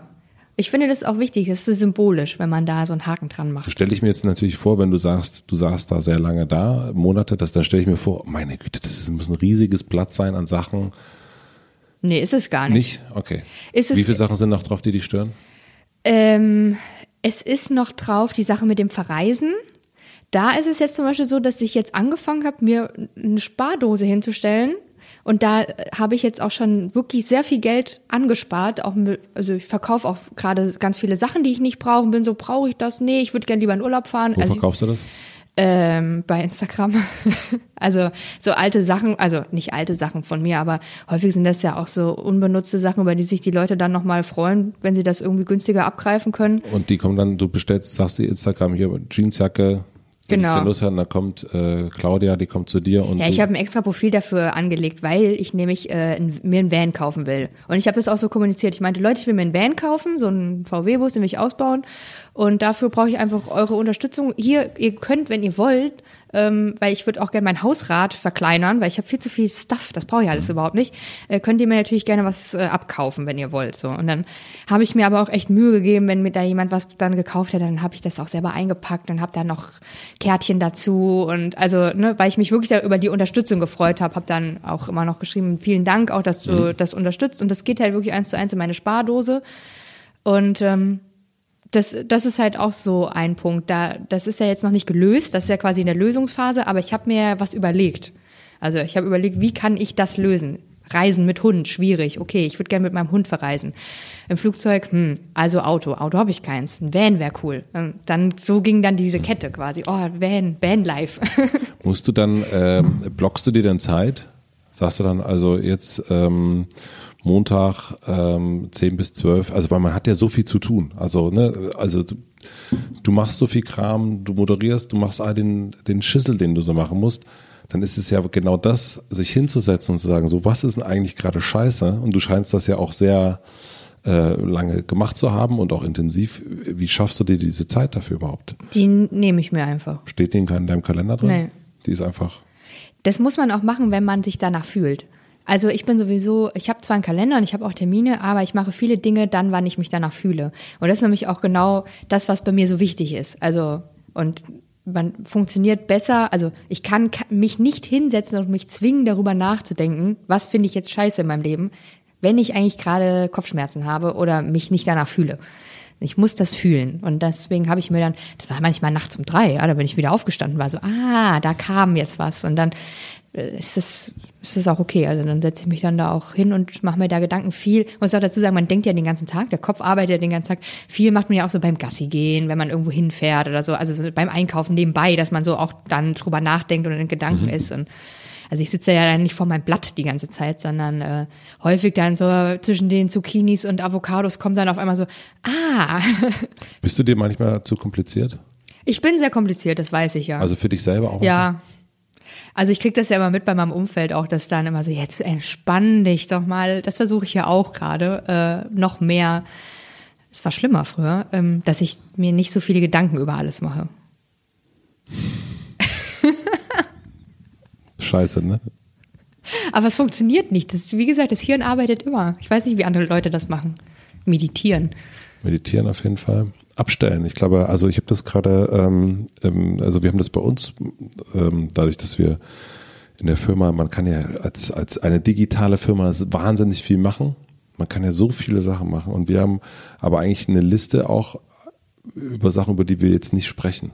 Also auch keine Gedanken machen. Und ich Okay. das, äh, und zu sagen, so wir reden jetzt erst im Dezember wieder da und darüber. Und bis dahin gibt's dieses Thema nicht. Und wenn das Thema aufkommt, und eine E-Mail oder so dazu kommt, dann fliegt das in dieses Fach. Und dann kommt irgendwann im Dezember, setzt man sich dann hin und sagt, ist das noch ein Thema? Wohnung zum Beispiel, ne, kann man sagen, oder Umzug von einem Büro. Ja, okay, äh, wollen wir umziehen? Ja, schaffen wir gerade nicht.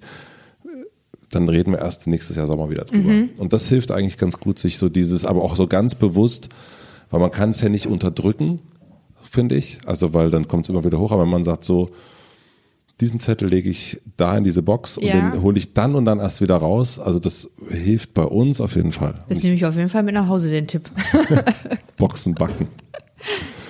ähm, wie hast du das geschafft? Also ich meine, äh, bist du jetzt, du lebst vom Instagram-Leben? Ja, also äh, Instagram, Radio, also ich mache ja auch Radio und Bei äh, Radio Fritz? bei Radio Fritz. Ich schreibe auch für einen Blog zum Beispiel und ähm, das ist so mein Auskommen. Machst du das alles selber? Bist du dein, dein eigener, deine eigene Herrin? Ja, also wirklich von E-Mails beantworten über äh, äh, Termine setzen, Kalender führen und Rechnung schreiben, mache ich alles alleine. Ganz geil. Du schreibst in deinem Buch, alles, was das Selbstwertgefühl attackiert, begünstigt Depressionen. Ja, Und nun hattest du, nachdem du ein Jahr in Berlin gewohnt hast, ähm, hast du dich sozusagen einliefern lassen. ja, Ähm, und hast festgestellt, irgendwie ist das schlecht drauf sein mehr als Ja. äh, Das auch, haben auch diverse Ärzte dann schon vorher gesagt, festgestellt. Das war vorher schon. Ja, ja, ich war ja dann schon wegen Bauchschmerzen mal so beim Hausarzt und dann irgendwann so, also irgendwann, was ist denn da los bei Ihnen? Mhm. Okay. Aber du hast, warum hast du, bist du dabei geblieben, Social Media zu machen oder auch gerade damals zu machen? Also so, wenn du, also mit so einem Wissen, das weißt du jetzt, wusstest du damals vielleicht noch nicht, aber warum? Also wenn man so, wenn du bist ja jemand, also was ich jetzt so von dein, also du, du wirkst wie jemand, der sagt, ich mache das, was gut für mich auch ist. Ja. Also so auch von und auch unabhängig von meinem Umfeld etc. Ne? Also so äh, Dorfleben, Tätowieren, ähm, Piercings und so weiter und so fort und aber eigentlich auch begünstigt und, und auch äh, Glück damit haben. Ähm, aber warum hast du, dich dem so ausgesetzt denn noch? Ja, du hast es schon gesagt, weil ich das zu dem Zeitpunkt, glaube ich, gar nicht besser wusste. Und weil ich das ähm, auch gar nicht, das ist ja jetzt auch schon vier Jahre her. Man muss dazu sagen, dass sich das sehr schnell verändert hat in, den, in der letzten Zeit und in den letzten Jahren.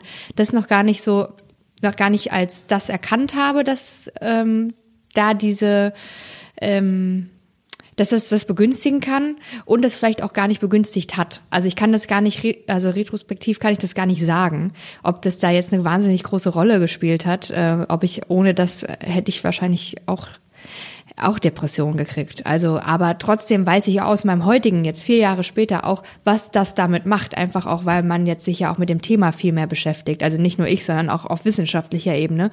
Und ähm, sich ja auch einfach das ganz stark verändert hat. Immer mehr Leute werden Influencer, immer also Instagram war früher anders. Es werden viele Leute bestätigen, die das schon lange benutzen. So heute ist das halt wirklich äh, einfach ein, ein, Tool geworden für viele Leute, die damit Geld verdienen. Das war vielleicht vor ein paar Jahren noch gar nicht so wichtig oder noch gar nicht so präsent.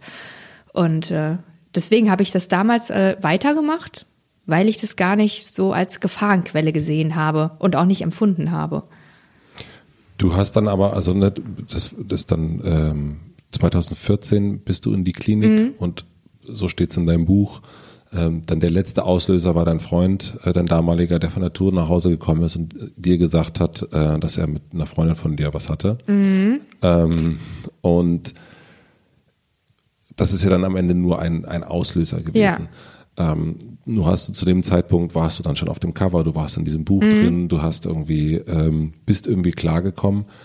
Was waren die Sachen, die für dich nicht funktioniert haben, wo du, wo, wo du gemerkt hast, mh, hm, also ich stelle mir vor, dass du natürlich auch gesagt hast, Mensch, muss doch, eigentlich ist doch alles geil. Ich habe doch das Cover und ich habe die Sache und ich habe das und ich kann davon leben und ich lebe in dieser Wohnung. Ja, also zu der Zeit habe ich noch nicht in dieser Wohnung gelebt, sondern mit meinem damaligen genau. Freund in einem WG-Zimmer ähm, was schon Problem Nummer eins war. Wir haben ein Jahr lang zusammen in einem Zimmer gewohnt, mit jemand anders zusammen. Ich muss dazu sagen, es war so eine Punker-WG, die ist mit der Sauberkeit und mit der Ordnung war jetzt auch nicht so weit her. Bist du ein ordentlicher Mensch? Ja, ich bin schon ein ordentlicher Mensch. Zumindest bin, zumindest bin ich jetzt nicht so ganz so dreckig. Und das war dann für mich schon so, eben dieser eine Punkt hat mich unglücklich gemacht, meine Wohnsituation, einfach weil ähm, ich mich nicht wohlgefühlt habe. So, ganz einfache Geschichte. Das hat so da auf jeden Fall mit reingespielt. Aber auch dieses, ich kann mir jetzt ja eigentlich gar nicht selber leisten, weil ich bin ja wirklich ohne irgendwas ähm, aus Darmstadt nach Berlin gekommen und hatte irgendwie auch nichts und hatte mich so abhängig gefühlt von meinem damaligen Freund und auch so die Freunde, die ich dann hatte zu Beginn, waren halt auch vor allen Dingen seine Freunde und neue Stadt, noch nicht richtig angekommen, irgendwie so ein bisschen orientierungslos und dann aber auch viel auch weg gewesen. Also wir sind ja auch auf Feiern gegangen und so weiter. Und äh, das war einfach mehr sein Leben, was ich so mitgelebt habe, als mein eigenes. Und ich mhm. glaube, das war so das Kernproblem, dass ich, dass mir die, plötzlich diese Unabhängigkeit gefehlt hat. Einfach dieses, ich mache das alles, mein Leben nice geil, so wie ich da Bock drauf habe, sondern ich bin so mitgeschwommen, äh, so ein bisschen aus Abhängigkeit, aus Unwissenheit, aus, naja, also vielleicht auch, ja, ich meine, es hätte auch sehr viel Aufwand äh, gefordert, da jetzt dann, okay, ich, ne, Eigeninitiative, so, ich suche mir jetzt einen Job, ich suche mir jetzt eine Wohnung, so, das, das war halt auch alles bequem und dann hat sich das, bin ich da so richtig reingesunken eigentlich Ja, und dann kommt dann genau dieser Freund dann nach Hause und erzählt dann, dass er was mit einer anderen hatte. Und dann ist man so, ja, du bist jetzt aber hier mein Leben eigentlich. Das funktioniert jetzt nicht. Und das war dann der, für dich dann auch der, der, der Auslöser, dass es. Ja, das war für mich, der, da war dann so, dass ich kein, das habe ich wirklich so, ich habe keinen Morgen mehr gesehen. Also ich wusste nicht mehr, wie es weitergehen soll an der Stelle. Wie geht mein Leben hier jetzt weiter oder generell, weil ich war ja dann auch so weit weg und wieder zurückkommen ist auch irgendwie scheiße, weil ne, man muss sich ja selbst eingestehen, dass man es irgendwie im großen, tollen Berlin nicht geschafft hat nach einem Dreivierteljahr oder so. Und ähm, wollte ja eigentlich auch gerne da bleiben und ja, das war dann irgendwie so der, der Wendepunkt quasi. Eigentlich war es ja ein Wendepunkt. Es war eigentlich mein Ende, mein persönliches, aber es hat ja dann auch dazu geführt, dass sich ja auch Sachen verändert haben. Und dann bist du in die Klinik. Ja. Und ähm, Du schreibst auch in deinem Buch drüber über diese vier Wochen. Ähm, und das machst du nicht, also du gehst nicht so sehr in den Keller, finde ich. Das finde ich erstmal ganz positiv. Also es ist nicht so ein, es ist, man, es, es gibt immer noch eine gewisse Leichtigkeit, äh, mit der du das schreibst. Ähm, wenn du jetzt jemanden triffst, der, ähm, der oder, oder, oder wenn du jemanden triffst, der jetzt genau in dieser Situation ist, wo du damals warst, also vielleicht ein paar Wochen oder ein paar Monate eher, was würdest du der Person sagen?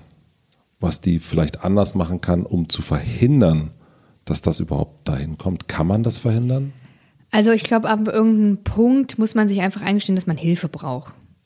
Und wenn ich jetzt jemanden, also wenn ich jetzt zum Beispiel mich selber treffen würde, nochmal, vielleicht, ich bin im Oktober, äh, Anfang Oktober vor vier Jahren, also ziemlich genau vor vier Jahren, habe ich mich selber in die Klinik eingewiesen, hätte ich mich jetzt im August getroffen, dann äh, hätte ich mir gar nicht so viele Ratschläge geben können, außer such dir Hilfe. Also man hätte es nicht äh, verhindern können, weil es war ja schon mittendrin. Also das Ganze ist ja schon, das, mir ging es ja schon schlecht und ich habe ja schon, bin ja schon nicht mehr aufgestanden und so. Und ähm, also es ist ja auch keine Schande, in, in die Klinik zu gehen zum Beispiel. Und für mich war das ja wirklich dann auch der Wendepunkt. Und äh, ich würde mir wahrscheinlich heute die Empfehlung geben, mach's wieder. Ja. Vielleicht nicht so spät, vielleicht nicht an dem Punkt, wo es kein Zurück mehr gab, ne? dass man das vielleicht, dass man wirklich nicht mehr weiß, will man jetzt leben oder nicht. Das sind ja auch so, so Sachen, die ja dann da so mitschwingen, dass man vielleicht gar nicht so weit kommt, aber vielleicht trotzdem vorher guck mal, guck dir mal ein paar Kliniken an, Victoria. Guck dir mal, ob du dir mal, ob du mal eine Auszeit gönnst und mal in so eine Klinik gehst und dir mal ein bisschen Hilfe holst.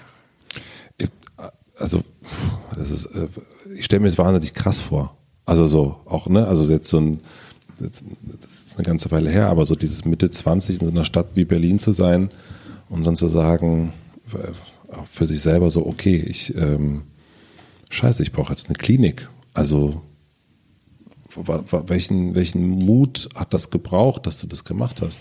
Also das war ja mitten in der Nacht und da hat es eigentlich keinen Mut mehr gebraucht, da hat es einfach nur ganz viel Verzweiflung gebraucht. Also ich kann das auch, also dieses Gefühl hatte ich nur einmal in meinem Leben, ich kann es auch nicht richtig beschreiben, aber wenn man weiß, es gibt kein, es gibt kein, du kannst, für mich war das so, ich kann mich jetzt nicht ins Bett legen, weil für mich gibt es diesen Morgen, dieses Morgen früh, das gibt's nicht. Also ich weiß nicht, was es bedeutet, morgen früh. Das war so die große, das große schwarze Loch. Äh, was ist jetzt mit meinem damaligen Freund, äh, Wohnsituation, Job? Ich habe nichts, ich weiß nicht, was ich machen soll. Es gibt einfach, äh, ich fühle mich schlecht, äh, Point of No Return quasi. Und das da, da war dann einfach das war wie so ein Strohhalm. Das war das einzig Letzte, was ich selber machen konnte. Also klar, ich hätte mir auch das Leben nehmen können, was äh, leider auch sehr viel zu diesem, äh, das machen ja leider auch viele junge Leute, dass sie dann diesen Weg gehen. Aber ähm, für mich war das klar, dass ich das nicht umsetzen werde. Und dann war für mich klar, okay, dann mach jetzt das. Und wo ist der, wo hast du gemerkt, dass schlecht drauf sein, dass das nicht nur schlecht drauf sein ist und nicht nur antriebslos sein? Also ne, du schreibst auch in deinem Buch, du lagst äh, lange in deinem Bett. Ähm, da gibt's jetzt aber auch nicht irgendwie, wo man nachgucken kann im Internet, fünf Tage im Bett liegen, das ist noch okay. Ähm, jetzt wird's, also so woher wusstest du, also. Also man sagt ja eigentlich zwei bis drei Wochen. Also wenn man, wenn das so über einen längeren Zeitraum anhält, dass man traurig ist, hoffnungslos, antriebslos, vielleicht Appetitlosigkeit, Schlafstörungen. Das sind ja eigentlich so typische Symptome von einer Depression. Und das war bei mir auch so, aber ich hatte dann immer mit meinem Magen Probleme. Also ich habe dann immer, konnte dann immer nicht richtig essen, dann irgendwie Magenprobleme. Dann bin ich halt zum Arzt gegangen und die hat das dann damals zu mir gesagt, als ich dann zum dritten Mal da war, so, also äh, was ist denn da eigentlich bei Ihnen los? Und dann kam eigentlich überhaupt erstmal so, dass das psychosomatisch sein könnte. Also das, äh, genau, und dann hat sie auch gesagt, naja, ich würde sie, würde ihnen dann jetzt statt einem Medikament vielleicht mal eine Liste mit Therapeuten geben. Ich hatte ja auch schon mal eine Psychotherapie angefangen, habe ich ja auch ein Buch geschrieben ähm, im Sommer ähm, 2014. Aber die, das war dann auch nicht das, was ich so gedacht habe. Und ich habe halt ne, gedacht, okay, ich muss jetzt hier hingehen. Also die eine Therapeutin muss es jetzt sein. Weiß inzwischen auch, dass man sich einen Therapeuten auch aussuchen kann und habe das ja dann auch gelassen. Aber man merkt das schon, also ob man jetzt, ähm, also gerade wenn es so also länger anhält, und dann kann man im Zweifel auch einfach mal zum Hausarzt gehen und kann dann einfach mal mit dem darüber sprechen. Und äh, das ist ja auch, man ist ja dann auch krank in dem Moment. Das kann man ja auch so sagen. Und im Zweifel, wenn man sich unsicher ist und nicht weiß, was mit einem los ist, geht man zum Arzt. Depressionen können ja auch ausgelöst werden durch Nährstoffmangel zum Beispiel. Vielleicht hat man ja auch einen Vitamin D-Mangel und muss mal dringend zum Arzt gehen. Mhm. Oder einen, Vitamin, einen Eisenmangel oder so. Hat eine Depression als Symptom de des Eisenmangels. Und dann vielleicht kann der Arzt ja auch helfen man macht das ja, wenn man vier Wochen lang Schnupfen hat, geht man vielleicht auch mal zum Arzt so. Und wenn man vier Wochen lang nicht mehr leben will, also das ist ja wirklich so, du schleifst dich von A nach B, dann geht man vielleicht auch mal zum Arzt.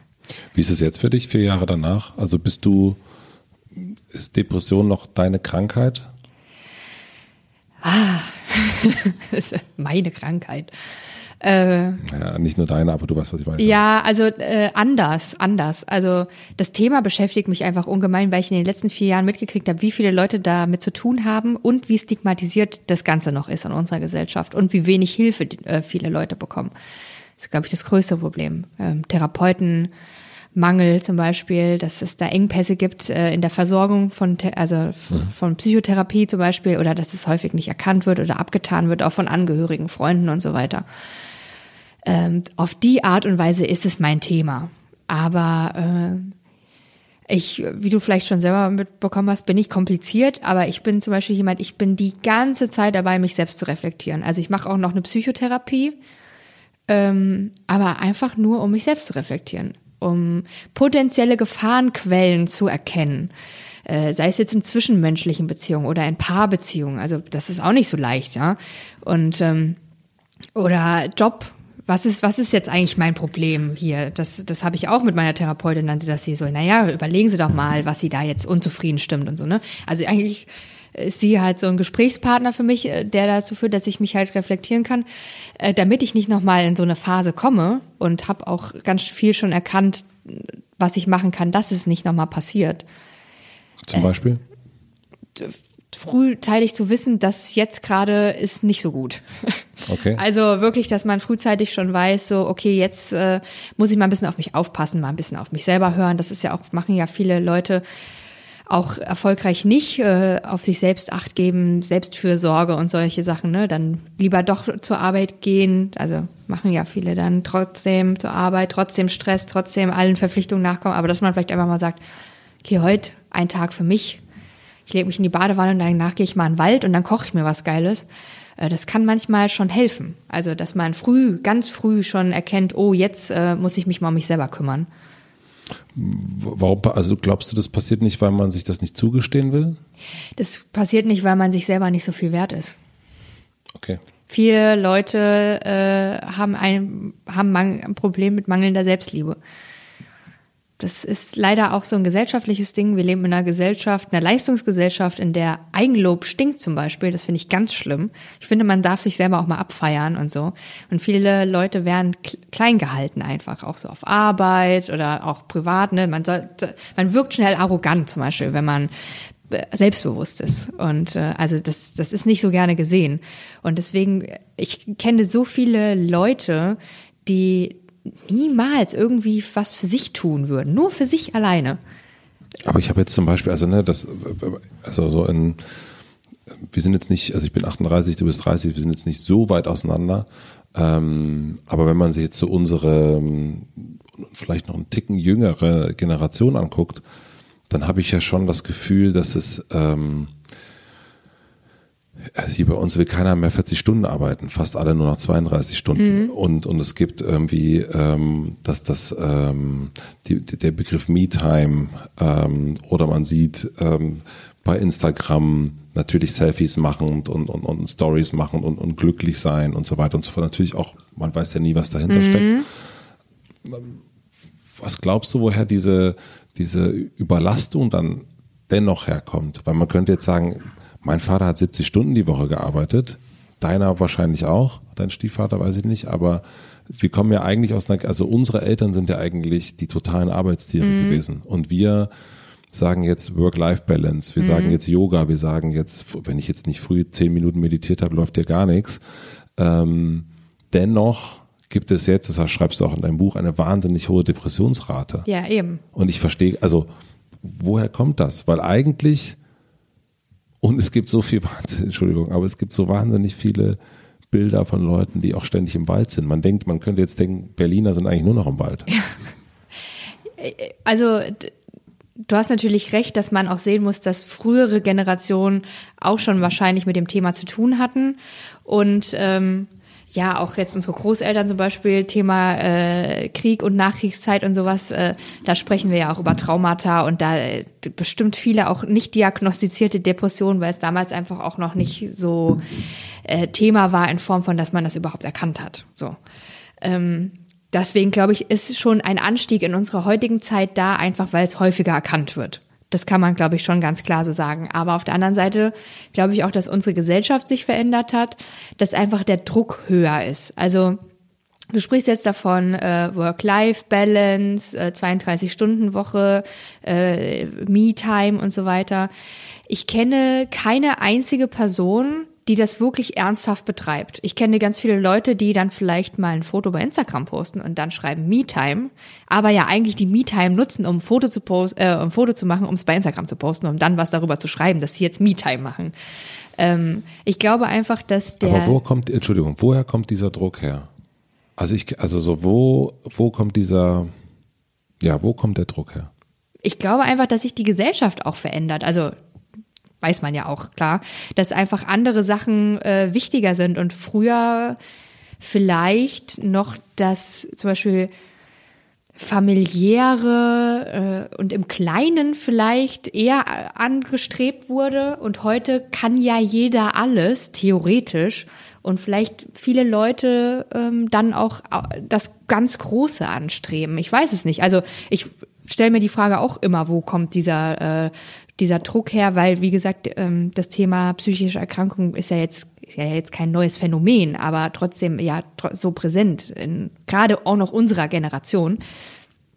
Aber ähm, ich glaube, es ist so ein Zusammenspiel. Wir haben auch viele Möglichkeiten und diese vielen Möglichkeiten ermüden auch, finde ich. Also früher war man halt so in seinem, in seinem Raster und der Mensch ist ja nun mal auch so ein Gewohnheitstier. Und wenn man dann halt nun mal seinen Job gemacht hat von, man macht mit 15 die Ausbildung und geht mit 63 in Rente, hat man das auch nicht so hinterfragt wie heute so, theoretisch könnte ich jetzt äh, Wahlforscher äh, in Tahiti sein, aber ich könnte auch Entwicklungshelfer sein oder bei Apple arbeiten äh, oder bei Rewe an der Kasse. Also theoretisch hat man ja alle Möglichkeiten heute. Das unsere Großeltern. Du, ist das der Druck? Ich glaube, das hat schon viel damit zu tun, dass man sich auch selber finden muss in den ganzen Möglichkeiten. Aber ich meine, du, verstehst das richtig, hoffentlich. Ähm, wenn wenn du auf deinen Zettel schreibst, warum geht's mir nicht gut, mhm. und du schreibst, ich habe eine zu große Wohnung. das hat das hat's dir angetan. Ja, ja, das hat's also also also du bist ja so reflektiert, dass du selber weißt, okay, das ist ja eigentlich erstmal, wenn man es von ganz weit oben anguckt, Quatsch. Absoluter ja. Bullshit. Ja. ja. Und äh, ich finde das aber so gut, weil es ein schönes Bild ist. Ne? Es ist total anfassbar. Hier, hier ist eine junge Dame mit 30, die kann sich eine Dreiraumwohnung wo, leisten, ist aber unglücklich darüber du hast mir das erst erzählt, schon bevor das Mikro an ist, äh, äh, Wohnung mit Blick und mit Sonne und so weiter und so fort. Und dennoch fängt man an, auf den Zettel zu schreiben, was einen daran unglücklich macht. Ja, weil ich die Möglichkeit habe. Ja. Ja. Und das finde ich ja, also weil ich glaube, dieser Druck also mein Vater hat auf jeden Fall wahnsinnig viel Druck und kriegt immer noch viel Druck von, von seinem Chef. Mhm. Ich glaube, das passiert ja gar nicht mehr. Heute gibt's, äh, will sich, äh, heute rennen, das kenne ich auch, äh, Arbeitgeber suchen nach Leuten, die sagen, hast du nicht Bock, dich anstellen mhm. zu lassen? Ich, also ja, klar, also mit dem äh, das Yoga machen wir früher auch immer hier und so weiter. Ähm, also so, das gibt ja, es ist ja eine ganz andere ähm, Gesellschaft. Insofern ist der Druck ja eigentlich eher, ist ja wirklich komplett, also nicht komplett, aber es, es kommt eher von innen ja. als von außen. Ja, ich glaube auch. Fühlt jetzt gerade so. Nee, ich, ja, also zum einen, aber trotzdem ist es ja so, dass unsere Gesellschaft ja auch sich dem anpasst. Also ähm, die Sachen, die als erstrebenswert gelten, sind, die Messlatte hängt schon hoch. Und man muss ja auch zum Beispiel dazu sagen, meine Generation, wir, uns wurde immer gesagt, mit dem Hauptschulabschluss kannst du nichts anfangen. Mein Vater hat einen Hauptschulabschluss, ist heute Head of Grafik in einer großen Werbeagentur in Frankfurt. Das hat damals, hat es noch niemanden abgehalten, irgendwas zu machen.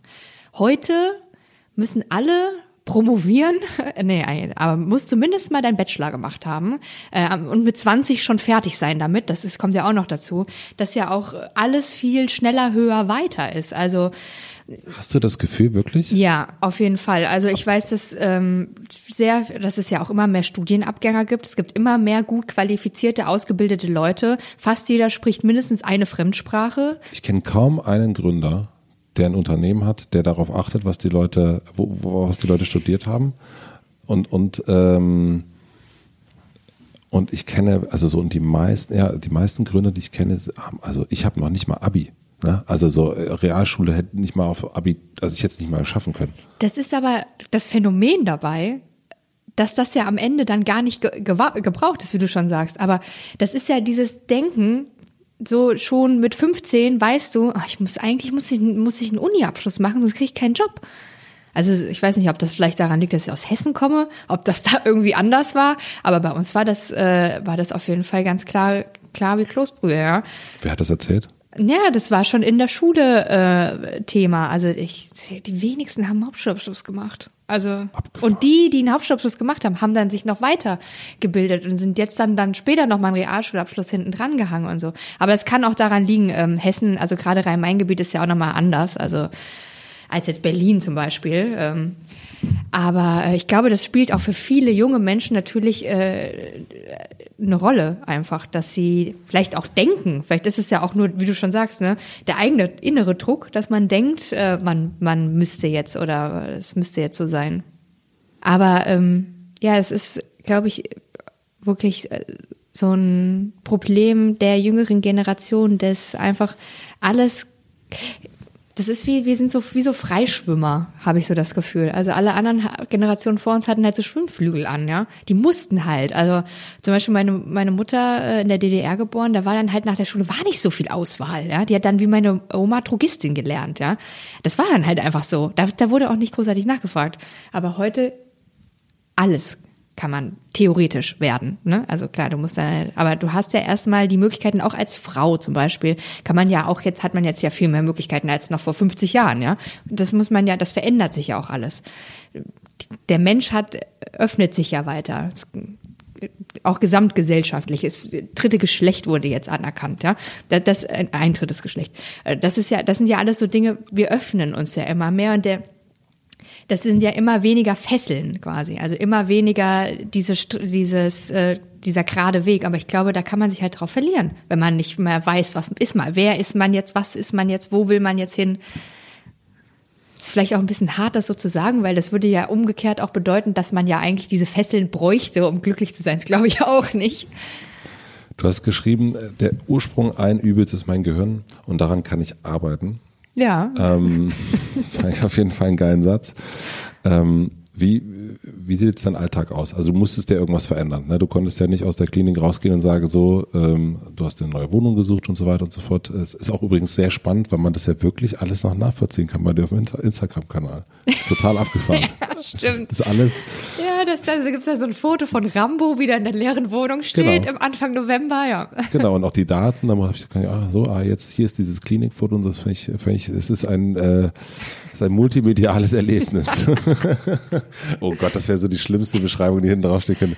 Dieses Buch ist ein multimediales Erlebnis. Schauen Sie auf Instagram. ja, hier, genau, immer dann so die, den, den, Verweis. ja, also jetzt mal natürlich ganz im Ernst. Äh, Wie sieht jetzt dein Alltag aus? Was musstest du oder was hast du konkret geändert? Zuerst habe ich mir mal äh, dann eine Wohnung gesucht, also aus der Klinik raus sogar. Für mich war klar, alles klar, da kann ich nicht so, hin zurück, weil das ist auf jeden Fall sowas, da fühle ich mich wahnsinnig unwohl. Dann habe ich mir ähm, mit meinem damaligen Freund sogar eine Wohnung gesucht und da hat er einen ganzen stolzen Monat mit mir drinnen gewohnt und dann ist er wieder ausgezogen, weil wir uns getrennt haben. nee, und dann bin ich aber auch in der Wohnung geblieben und dann, genau, habe ich noch eine ambulante Psychotherapie angefangen. Das wurde mir dann auch empfohlen von der Klinik.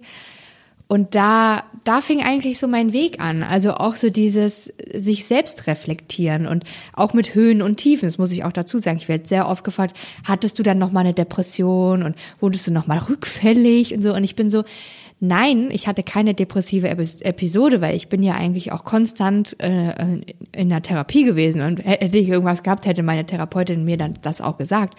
Aber ähm, dieses daran arbeiten ergibt einfach, dass man durch viele äh, auch wieder Jammertäler geht und auch auf Berge aufsteigt und so.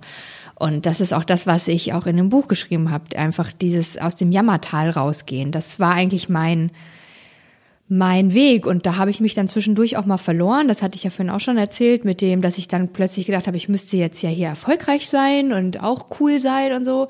Und dann habe ich aber irgendwann auch gemerkt, auch das ist nicht mein Weg. Das, auch da muss ich wieder zurück zu mir selber finden. Und ich glaube langsam, also jetzt auch nachdem ich das auch wirklich mich sehr viele Jahre mit diesen Themen auch beschäftige. Also das sind ja auch Selbstfindung zum Beispiel, äh, psychische Erkrankungen und auch alles, was spielt da alles so mit rein und auch mit so, so Beziehungsfähigkeit finde ich ist auch ein ganz wichtiges Thema. Viele Leute sind auch gar nicht mehr in der Lage, eine Beziehung zu führen. Wo kommt das her? Also in meinem Fall habe ich mir dann auch Gedanken gemacht, wo kommt es bei mir vielleicht her, dass ich da vielleicht auch so Probleme habe.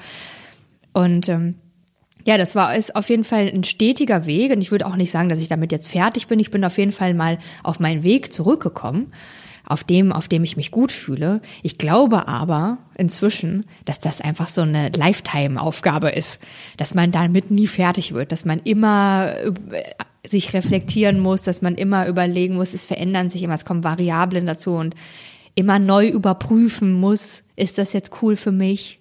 Mag ich das jetzt? Will ich das jetzt eigentlich? Mache ich das jetzt nur, weil andere das von mir erwarten? Dass man immer mal wieder an diesen Punkt kommt, wo man sich selber mal hinterfragt und das, was man macht. Und das ist eigentlich, so sieht jetzt nicht mein Alltag aus, aber mein Leben schon aus, dass ich das immer mal wieder mache. Und mein Alltag, ja, morgens aufstehen, duschen gehen und so weiter. Aber musst du irgendwas machen? Also ich meine, morgens aufstehen, duschen gehen, das hast du damals in deiner depressiven Phase, nenne ich es jetzt mal, oder wie? wie Ja, das nennt man depres- depressive Episode. Das hast du ja, ich meine, du bist auch aufgestanden, bist aber liegen geblieben, hast dich vielleicht nicht geduscht, aber was sind jetzt wirklich, also so wirklich ganz praktisch, gibt es irgendwas, wo du merkst, das musst du, das machst du jetzt anders als vor vier Jahren? Ja, also das Praktische an meiner viel zu großen Wohnung ist, dass ich äh, drei separierte Zimmer habe. Bedeutet, ich habe ein Schlafzimmer mit einem Bett, das ich nicht mehr betreten muss, wenn ich aufgestanden bin. Und das ist für mich auch ganz wichtig, nicht mehr ins Bett gehen. Das war eigentlich auch schon so meine Regel Nummer eins nach der Klinik. Bett ist tabu, weil der, mein Körper muss, äh, ne, der muss morgens in Gang, der Motor muss angeschmissen werden und dann muss ich mich irgendwie über den Tag bringen. Das war dann schon mal so die, das war so ganz praktisch was, was, jetzt ist es ganz normal. Jetzt würde ich das gar nicht mehr, wie andere Leute auch vielleicht nicht mehr drüber nachdenken, aber zu Beginn war das natürlich eine Challenge, so. Aber erleichtert durch dieser, diesen separierten Raum heißt, es war jetzt auch nicht die einzige Sitzmöglichkeit, wie jetzt in so einer WG. Wenn man so ein WG-Zimmer hat, ist es ja häufig das Bett die einzige Sitzmöglichkeit. Wenn man das an Depressionen leidet, sollte man sich überlegen, ob man sich vielleicht doch noch mal einen Sessel kauft, dass man zumindest mal nicht dieses Bett schlafen, das, äh, dann legt man sich hin und dann ist man wieder drinne. So. Ja, das war für mich eigentlich so das Haupt, das Hauptding. Das ist tatsächlich das Bett. Krass. Ja. Gibt es so Orte in Berlin, die du nicht mehr besuchst, wo du sagst, ah, das ist irgendwie, oder, oder Sachen, das tut mir nicht gut? Nö. Also wie bei allem macht ja auch immer die Menge das Gift. Also jetzt zum Beispiel feiern gehen mache ich jetzt nicht im Übermaß, weil ich weiß, das tut mir äh, tut ja niemanden in Mengen gut, muss man ja auch mal so sagen. Äh, aber nee, eigentlich habe ich da nichts. Was natürlich passiert ist, und das passiert auch vielen Leuten, die äh, da irgendwie so eine Arbeit an sich selber leisten, es kann sein, dass sich der Freundeskreis verändert. Und dass man vielleicht mit manchen Leuten dann nichts mehr zu tun hat, weil die in ähnliche Schwingungen haben oder einem dann vielleicht irgendwie nicht gut tun oder dass man halt irgendwie merkt, da kann ich nicht wachsen oder nicht, das zieht mich vielleicht runter so. Und wenn man das 500 Mal versucht hat und dann irgendwann so, na gut, irgendwie hat das hier mit uns beiden, kommen wir dann nicht so zusammen. Heißt das, dass man sich dann dass die andere Person einen runterzieht und man dadurch wieder eher in so eine depressive Episode zurückkommen könnte? Ja, also wenn man mit so Leuten zu tun hat, die sehr depressiv äh, sind und dann aber, muss man ja auch dazu sagen, überhaupt keine Hilfe annehmen, dann ist es manchmal auch ratsam, auch mal zu sagen, zum Beispiel, du, ich kann damit gar nicht umgehen und du willst dir auch von mir nicht helfen lassen. Und ich merke einfach, umso länger ich mit dir zu tun habe, umso ich, ist mal wie so ein, vergleich's mal mit so einem Horcrux, ja. Wenn man den dann mit sich länger mit sich rumführt, dann wird man dann auch komisch drauf. Und dann muss man den vielleicht mal ablegen und vielleicht mal jemand anders aus dem Freundeskreis bitten, kannst du mal. Nee, aber jetzt ganz konkret kann ich schon sagen, dass ich auch einfach Freundschaften beendet habe. Also jetzt nicht deswegen, weil die jetzt Depressionen hatten, sondern einfach, weil das Lebensmodell ein anderes war und man verändert sich einfach. Jetzt sind wir aber ähm, ja in Berlin, Social Media, ähm, du bist präsent äh, und ich lerne dich am Abend irgendwo in einem Club kennen. Ich bin ein Typ, finde ich attraktiv, merke aber gleich. Ich habe einen Freund, ja. Ja, ja. Oder ich bin eine Frau, finde ich attraktiv oder anziehend oder wie auch immer. Ja. Aber dann habe ich jetzt natürlich auch gesehen, oh, du hast, die hat ein Buch über Depressionen geschrieben. Ach, mhm. Huha. Äh, äh, puh, ähm, wie schaffst du das, dass die Leute locker mit dir umgehen? Also, dass das nicht, ähm, weil klar, wir treffen uns hier, weil du dieses Buch geschrieben hast und wenn wir uns äh, irgendwo anders kennenlernen würden, hätte ich das vielleicht gar nicht so, ne, aber äh, das ist ja so, das, das, das steht ja dann ganz groß oben drüber, Depression Victoria. Ja, genau, und das ist mir ganz dolle wichtig, dass man einfach, wenn jemand mal einen Beinbruch hatte oder äh, Diabetes hat, dann steht ja nicht ganz groß äh, Diabetes, Matze, ja, ist ja nicht so. Man würde ja einen Menschen jetzt nicht danach beurteilen oder mit denen anders behandeln oder so.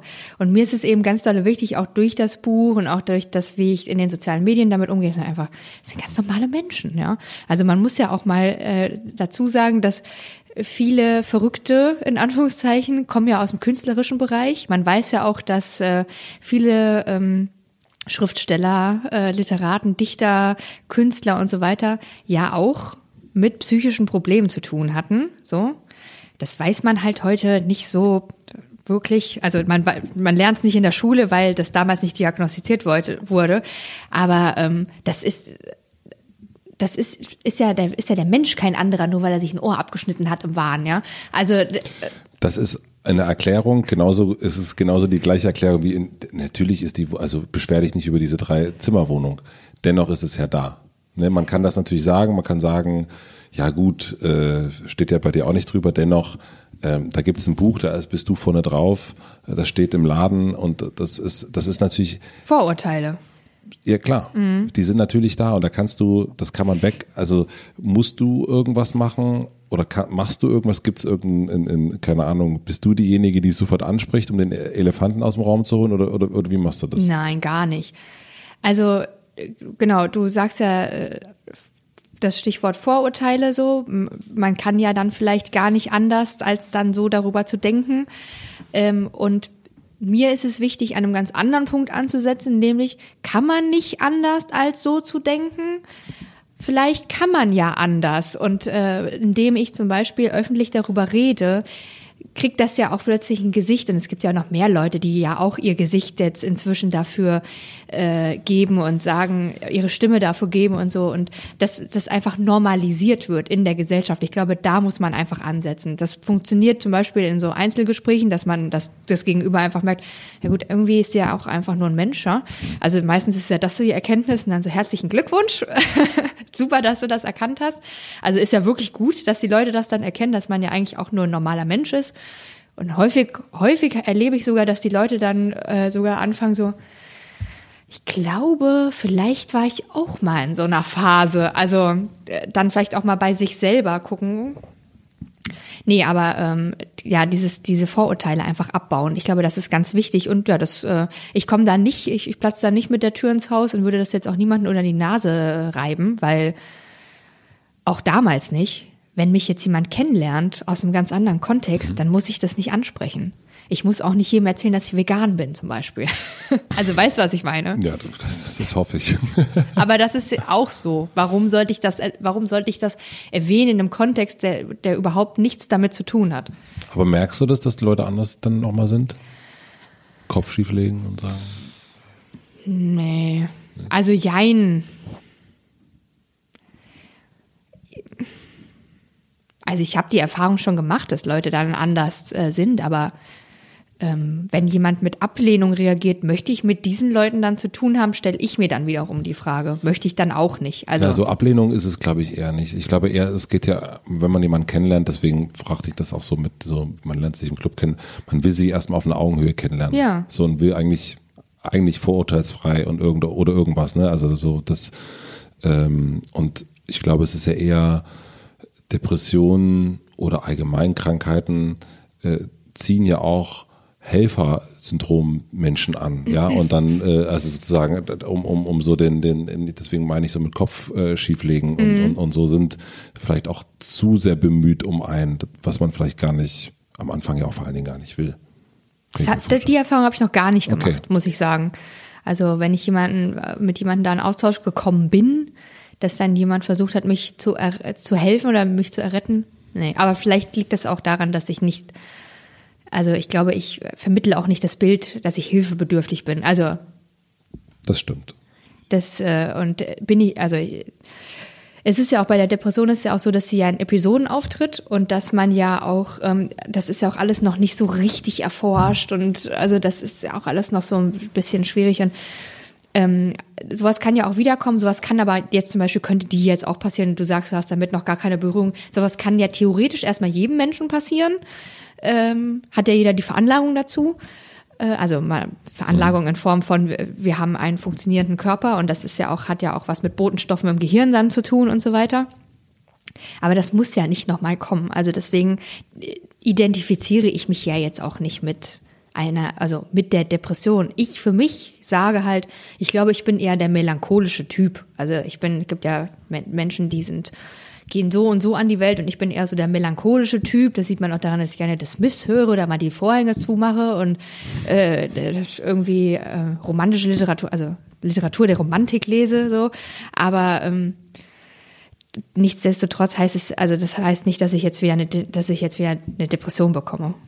Und wie ist das jetzt, ne, wenn ich jetzt, äh, keine Ahnung, dein, dein, äh, dein, dein Vater, wenn ich dein Vater wäre, wie ist das, wenn ich, ähm, wenn in meinem Umfeld jemand eine Depression hat, ne, und ich, und ich stelle das fest und ich merke aber, boah, mir ist das, mir wird das zu viel. Mhm. So, ne? Also was kann ich, ähm, wie kann ich als Freund, als Familienmitglied, an welcher Stelle ist es für mich, also an welcher Stelle ist es auch okay zu sagen, boah, ich ähm, also was kann ich denn, ja, also damit ich kein schlechtes Gewissen habe und mich da nicht tiefer reinbringe. Du hast das jetzt erst gesagt, ne? Also da finde ich mit der Freundin, die, äh, wenn, äh, die, die dich runterzieht, aber als Gleichgesinnte hast du nochmal mehr Gefühl, zumindest das Recht, so dann auch zu sagen, ah, Moment, äh, das wird mir zu viel.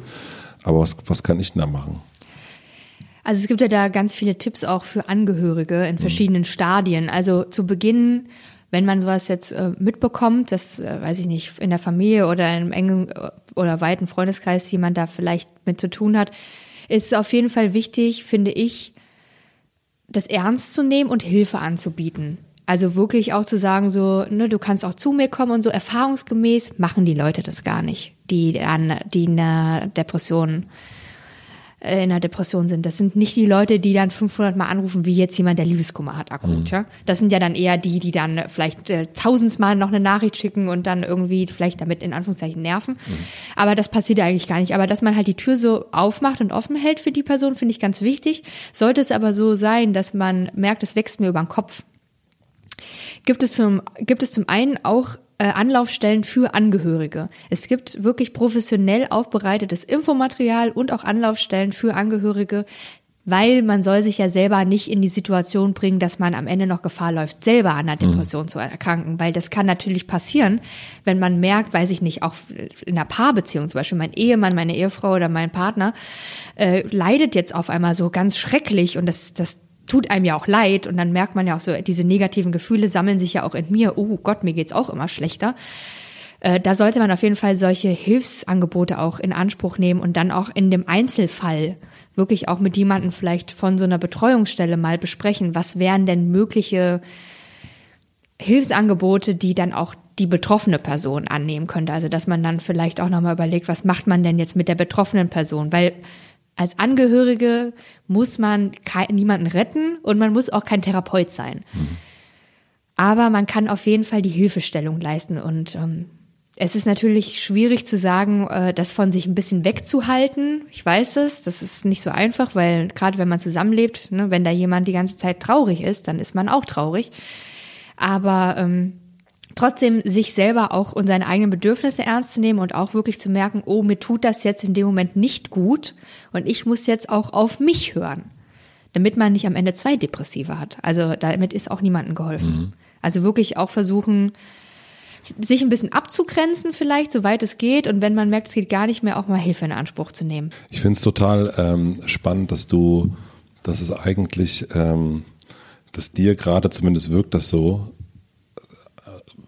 der Pragmatismus eigentlich hilft. Also dass einer romantischen Person oder wie heißt du, melancholischen Person, ja. ähm, dass es am Ende Listen sind, ja. die man führt und die man abstreicht und äh, die man so, wo man sich selbst analysiert. Das ist sehr pragmatisch auf jeden Fall. Das finde ich äh, eigentlich ähm, passt das nicht zueinander so richtig, aber ich finde das irgendwie ganz schön, dass das so, dass das hilft.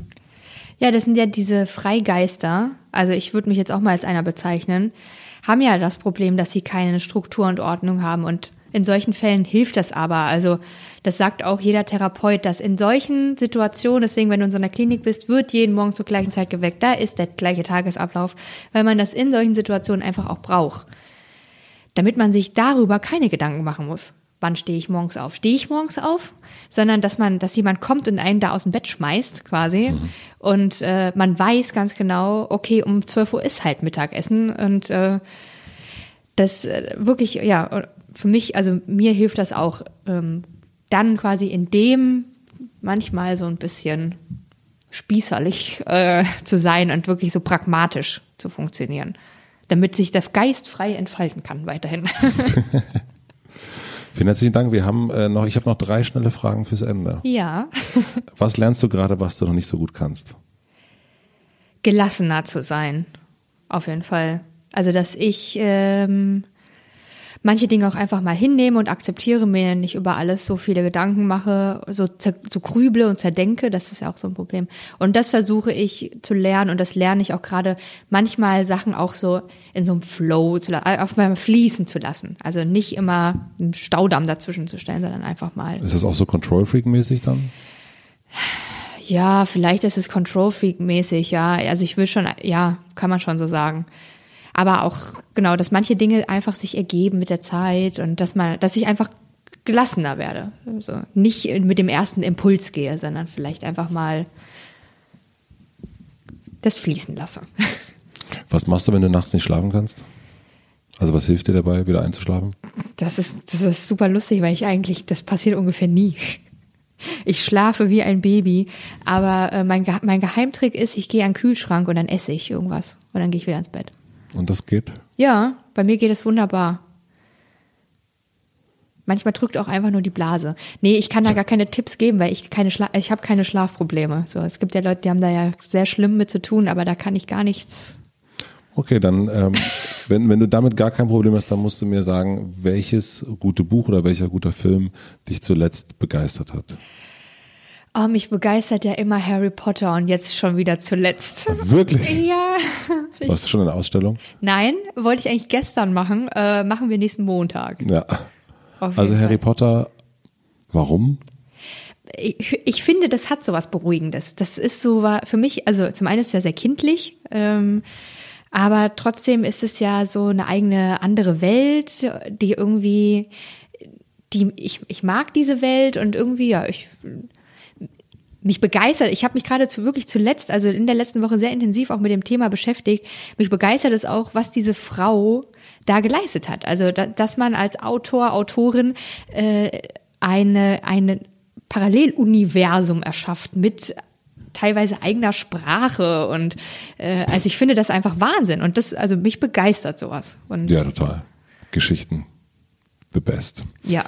Und die letzte Frage, ich habe ähm, eine große Plakatwand, die hängt in der Simon-Dach-Straße, nein, in der Revaler Straße hängt die, würde ich mal sagen. Und ähm, du darfst entscheiden, welcher Satz oder welches Wort von dir für eine Woche zu lesen sein wird. Welcher wäre es? Oder was? Vor allem in der Revaler Straße. In der Revaler Straße würde, würde da stehen No Drugs. Nein, das wäre, das wäre nicht der Satz meiner Wahl. Der Satz meiner Wahl wäre wahrscheinlich, wir können zum Mond fliegen und Hüftgelenke ausdrucken. Äh, Da sollten wir auch in der Lage sein, psychische Erkrankungen als solche anzuerkennen. Im Jahr 2018. Stille. Ja, ich stelle es mir gerade auf dem Plakat vor. Ist ein bisschen lang, ne? Ist ein bisschen lang. aber catchy, also weil lange äh, sieht man gerade bei Oatly, die Platten, das ist ja voll mit Text teilweise und ich stehe wirklich davor und lese das. Okay, sag den Satz nochmal.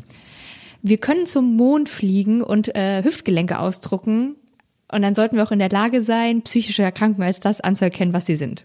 Nämlich psychische Erkrankung. Genau, äh, eine Erkrankung. Genau. Eine Erkrankung. Ja. Ich würde sagen, den nehmen wir, den hängen wir da an der Straße vorne hin. Da, da gibt's auch einige Patienten. Wie geht's für dich jetzt weiter? Was, was, was steht an?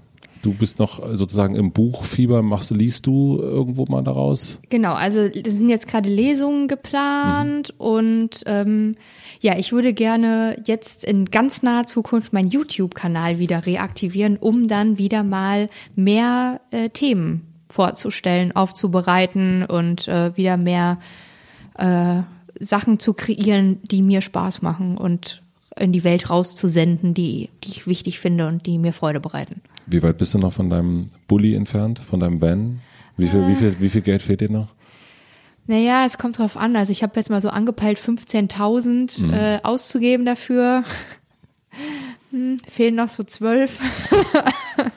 ich habe Okay. aber erst angefangen. Also ich würde sagen, äh, dann äh, das Buch kaufen. Genau. das, man verdient als Autor auch weniger, als man, als die Leute vielleicht denken. Deswegen bitte viel, viel. viel, mehr Bücher, je pro Person mehr Bücher kaufen. Vielen herzlichen Dank, Ich dass du da dir. warst. Ja. Ähm, gar nicht, ähm, es ist wirklich interessant, was es auch, also, also so habe ich dir auch schon vorher kurz gesagt, aber wenn jemand so zu einer Krankheit steht, mit dem, mit der Person auch drüber zu reden. Das ist, äh, das ist echt äh, komplizierter, als man denkt.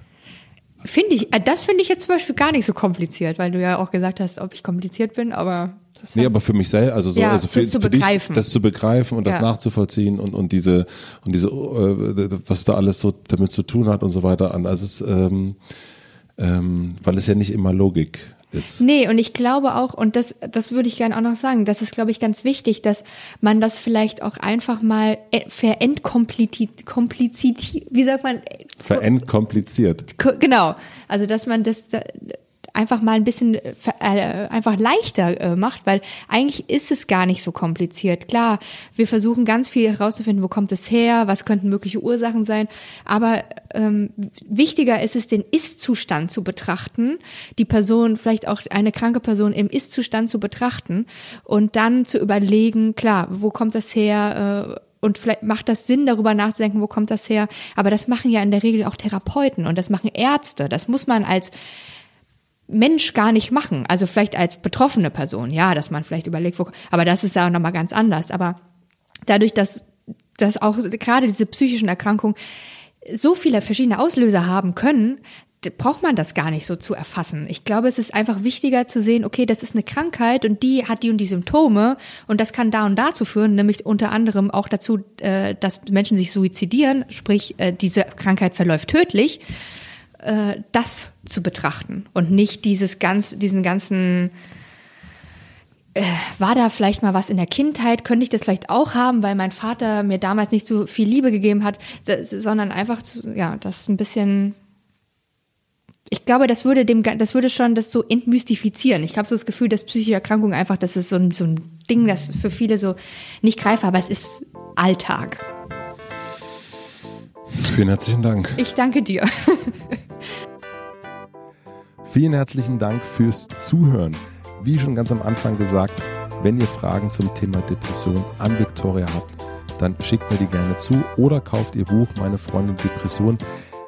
Ich werde ihr die Fragen stellen und euch dann irgendwie mitteilen, äh, wo ihr die Antworten findet.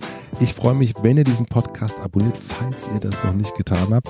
Ich freue mich über Apple-Bewertungen, über Kommentare. Ich freue mich, wenn ihr eurem Freund Paul oder eurer Freundin Michaela den Podcast empfehlt. Und ich finde es total großartig, wenn ihr mir Stories schickt, wo ihr Hotel Matze hört. Zum Beispiel hat mir Queen aus Berlin, ich hoffe, das ist okay, dass ich den Namen hier sage, ein Foto geschickt, wie sie Hotel Matze beim Wäscheaufhängen hört. Ich muss ehrlich sagen, ich mache das auch immer, wenn ich Sachen im Haushalt mache, dann höre ich auch Podcasts. Zum Beispiel einen, den ich euch jetzt empfehlen möchte. Und zwar ist das Antjes Freundebuch. Und ich habe den Podcast entdeckt, weil ich mich auf ein Interview, auf ein Gespräch mit Aki Bosse vorbereiten wollte. Und Antjes Freundebuch ist ein Podcast von Antje Schumacher. Das ist eine tolle Sängerin aus Hamburg. Und die lädt da Gäste wie zum Beispiel Bosse oder Kete zu sich an den Küchentisch und füllt sozusagen ein Freundebuch aus. Ihr kennt das bestimmt noch von früher von der Schule, wo man dann so Name und Hobbys und Lieblingsessen und so weiter einträgt. Das macht sie mit Bosse und sie erfährt da wirklich sehr, sehr viele Sachen. Ich habe sehr, sehr viel über Bosse erfahren und Antje macht das großartig, weil sie auch eine ganz, ganz tolle Art hat, nachzufragen und merkt richtig, wie sehr sie selbst diese Antworten haben möchte. Hört da unbedingt mal rein. Antjes Freundebuch, überall wo es Podcasts gibt. Ich bin ein großer Fan und höre mir jetzt auch noch die anderen Folgen an. Ich wünsche euch noch einen schönen Tag, eine gute Nacht. Viel Spaß beim Autofahren, beim Bahnfahren und natürlich beim Wäscheaufhängen. Bis zum nächsten Mal. In zwei Wochen Mittwoch geht's hier weiter. Ciao, Kakao, euer Matze. Tschüss, tschüss.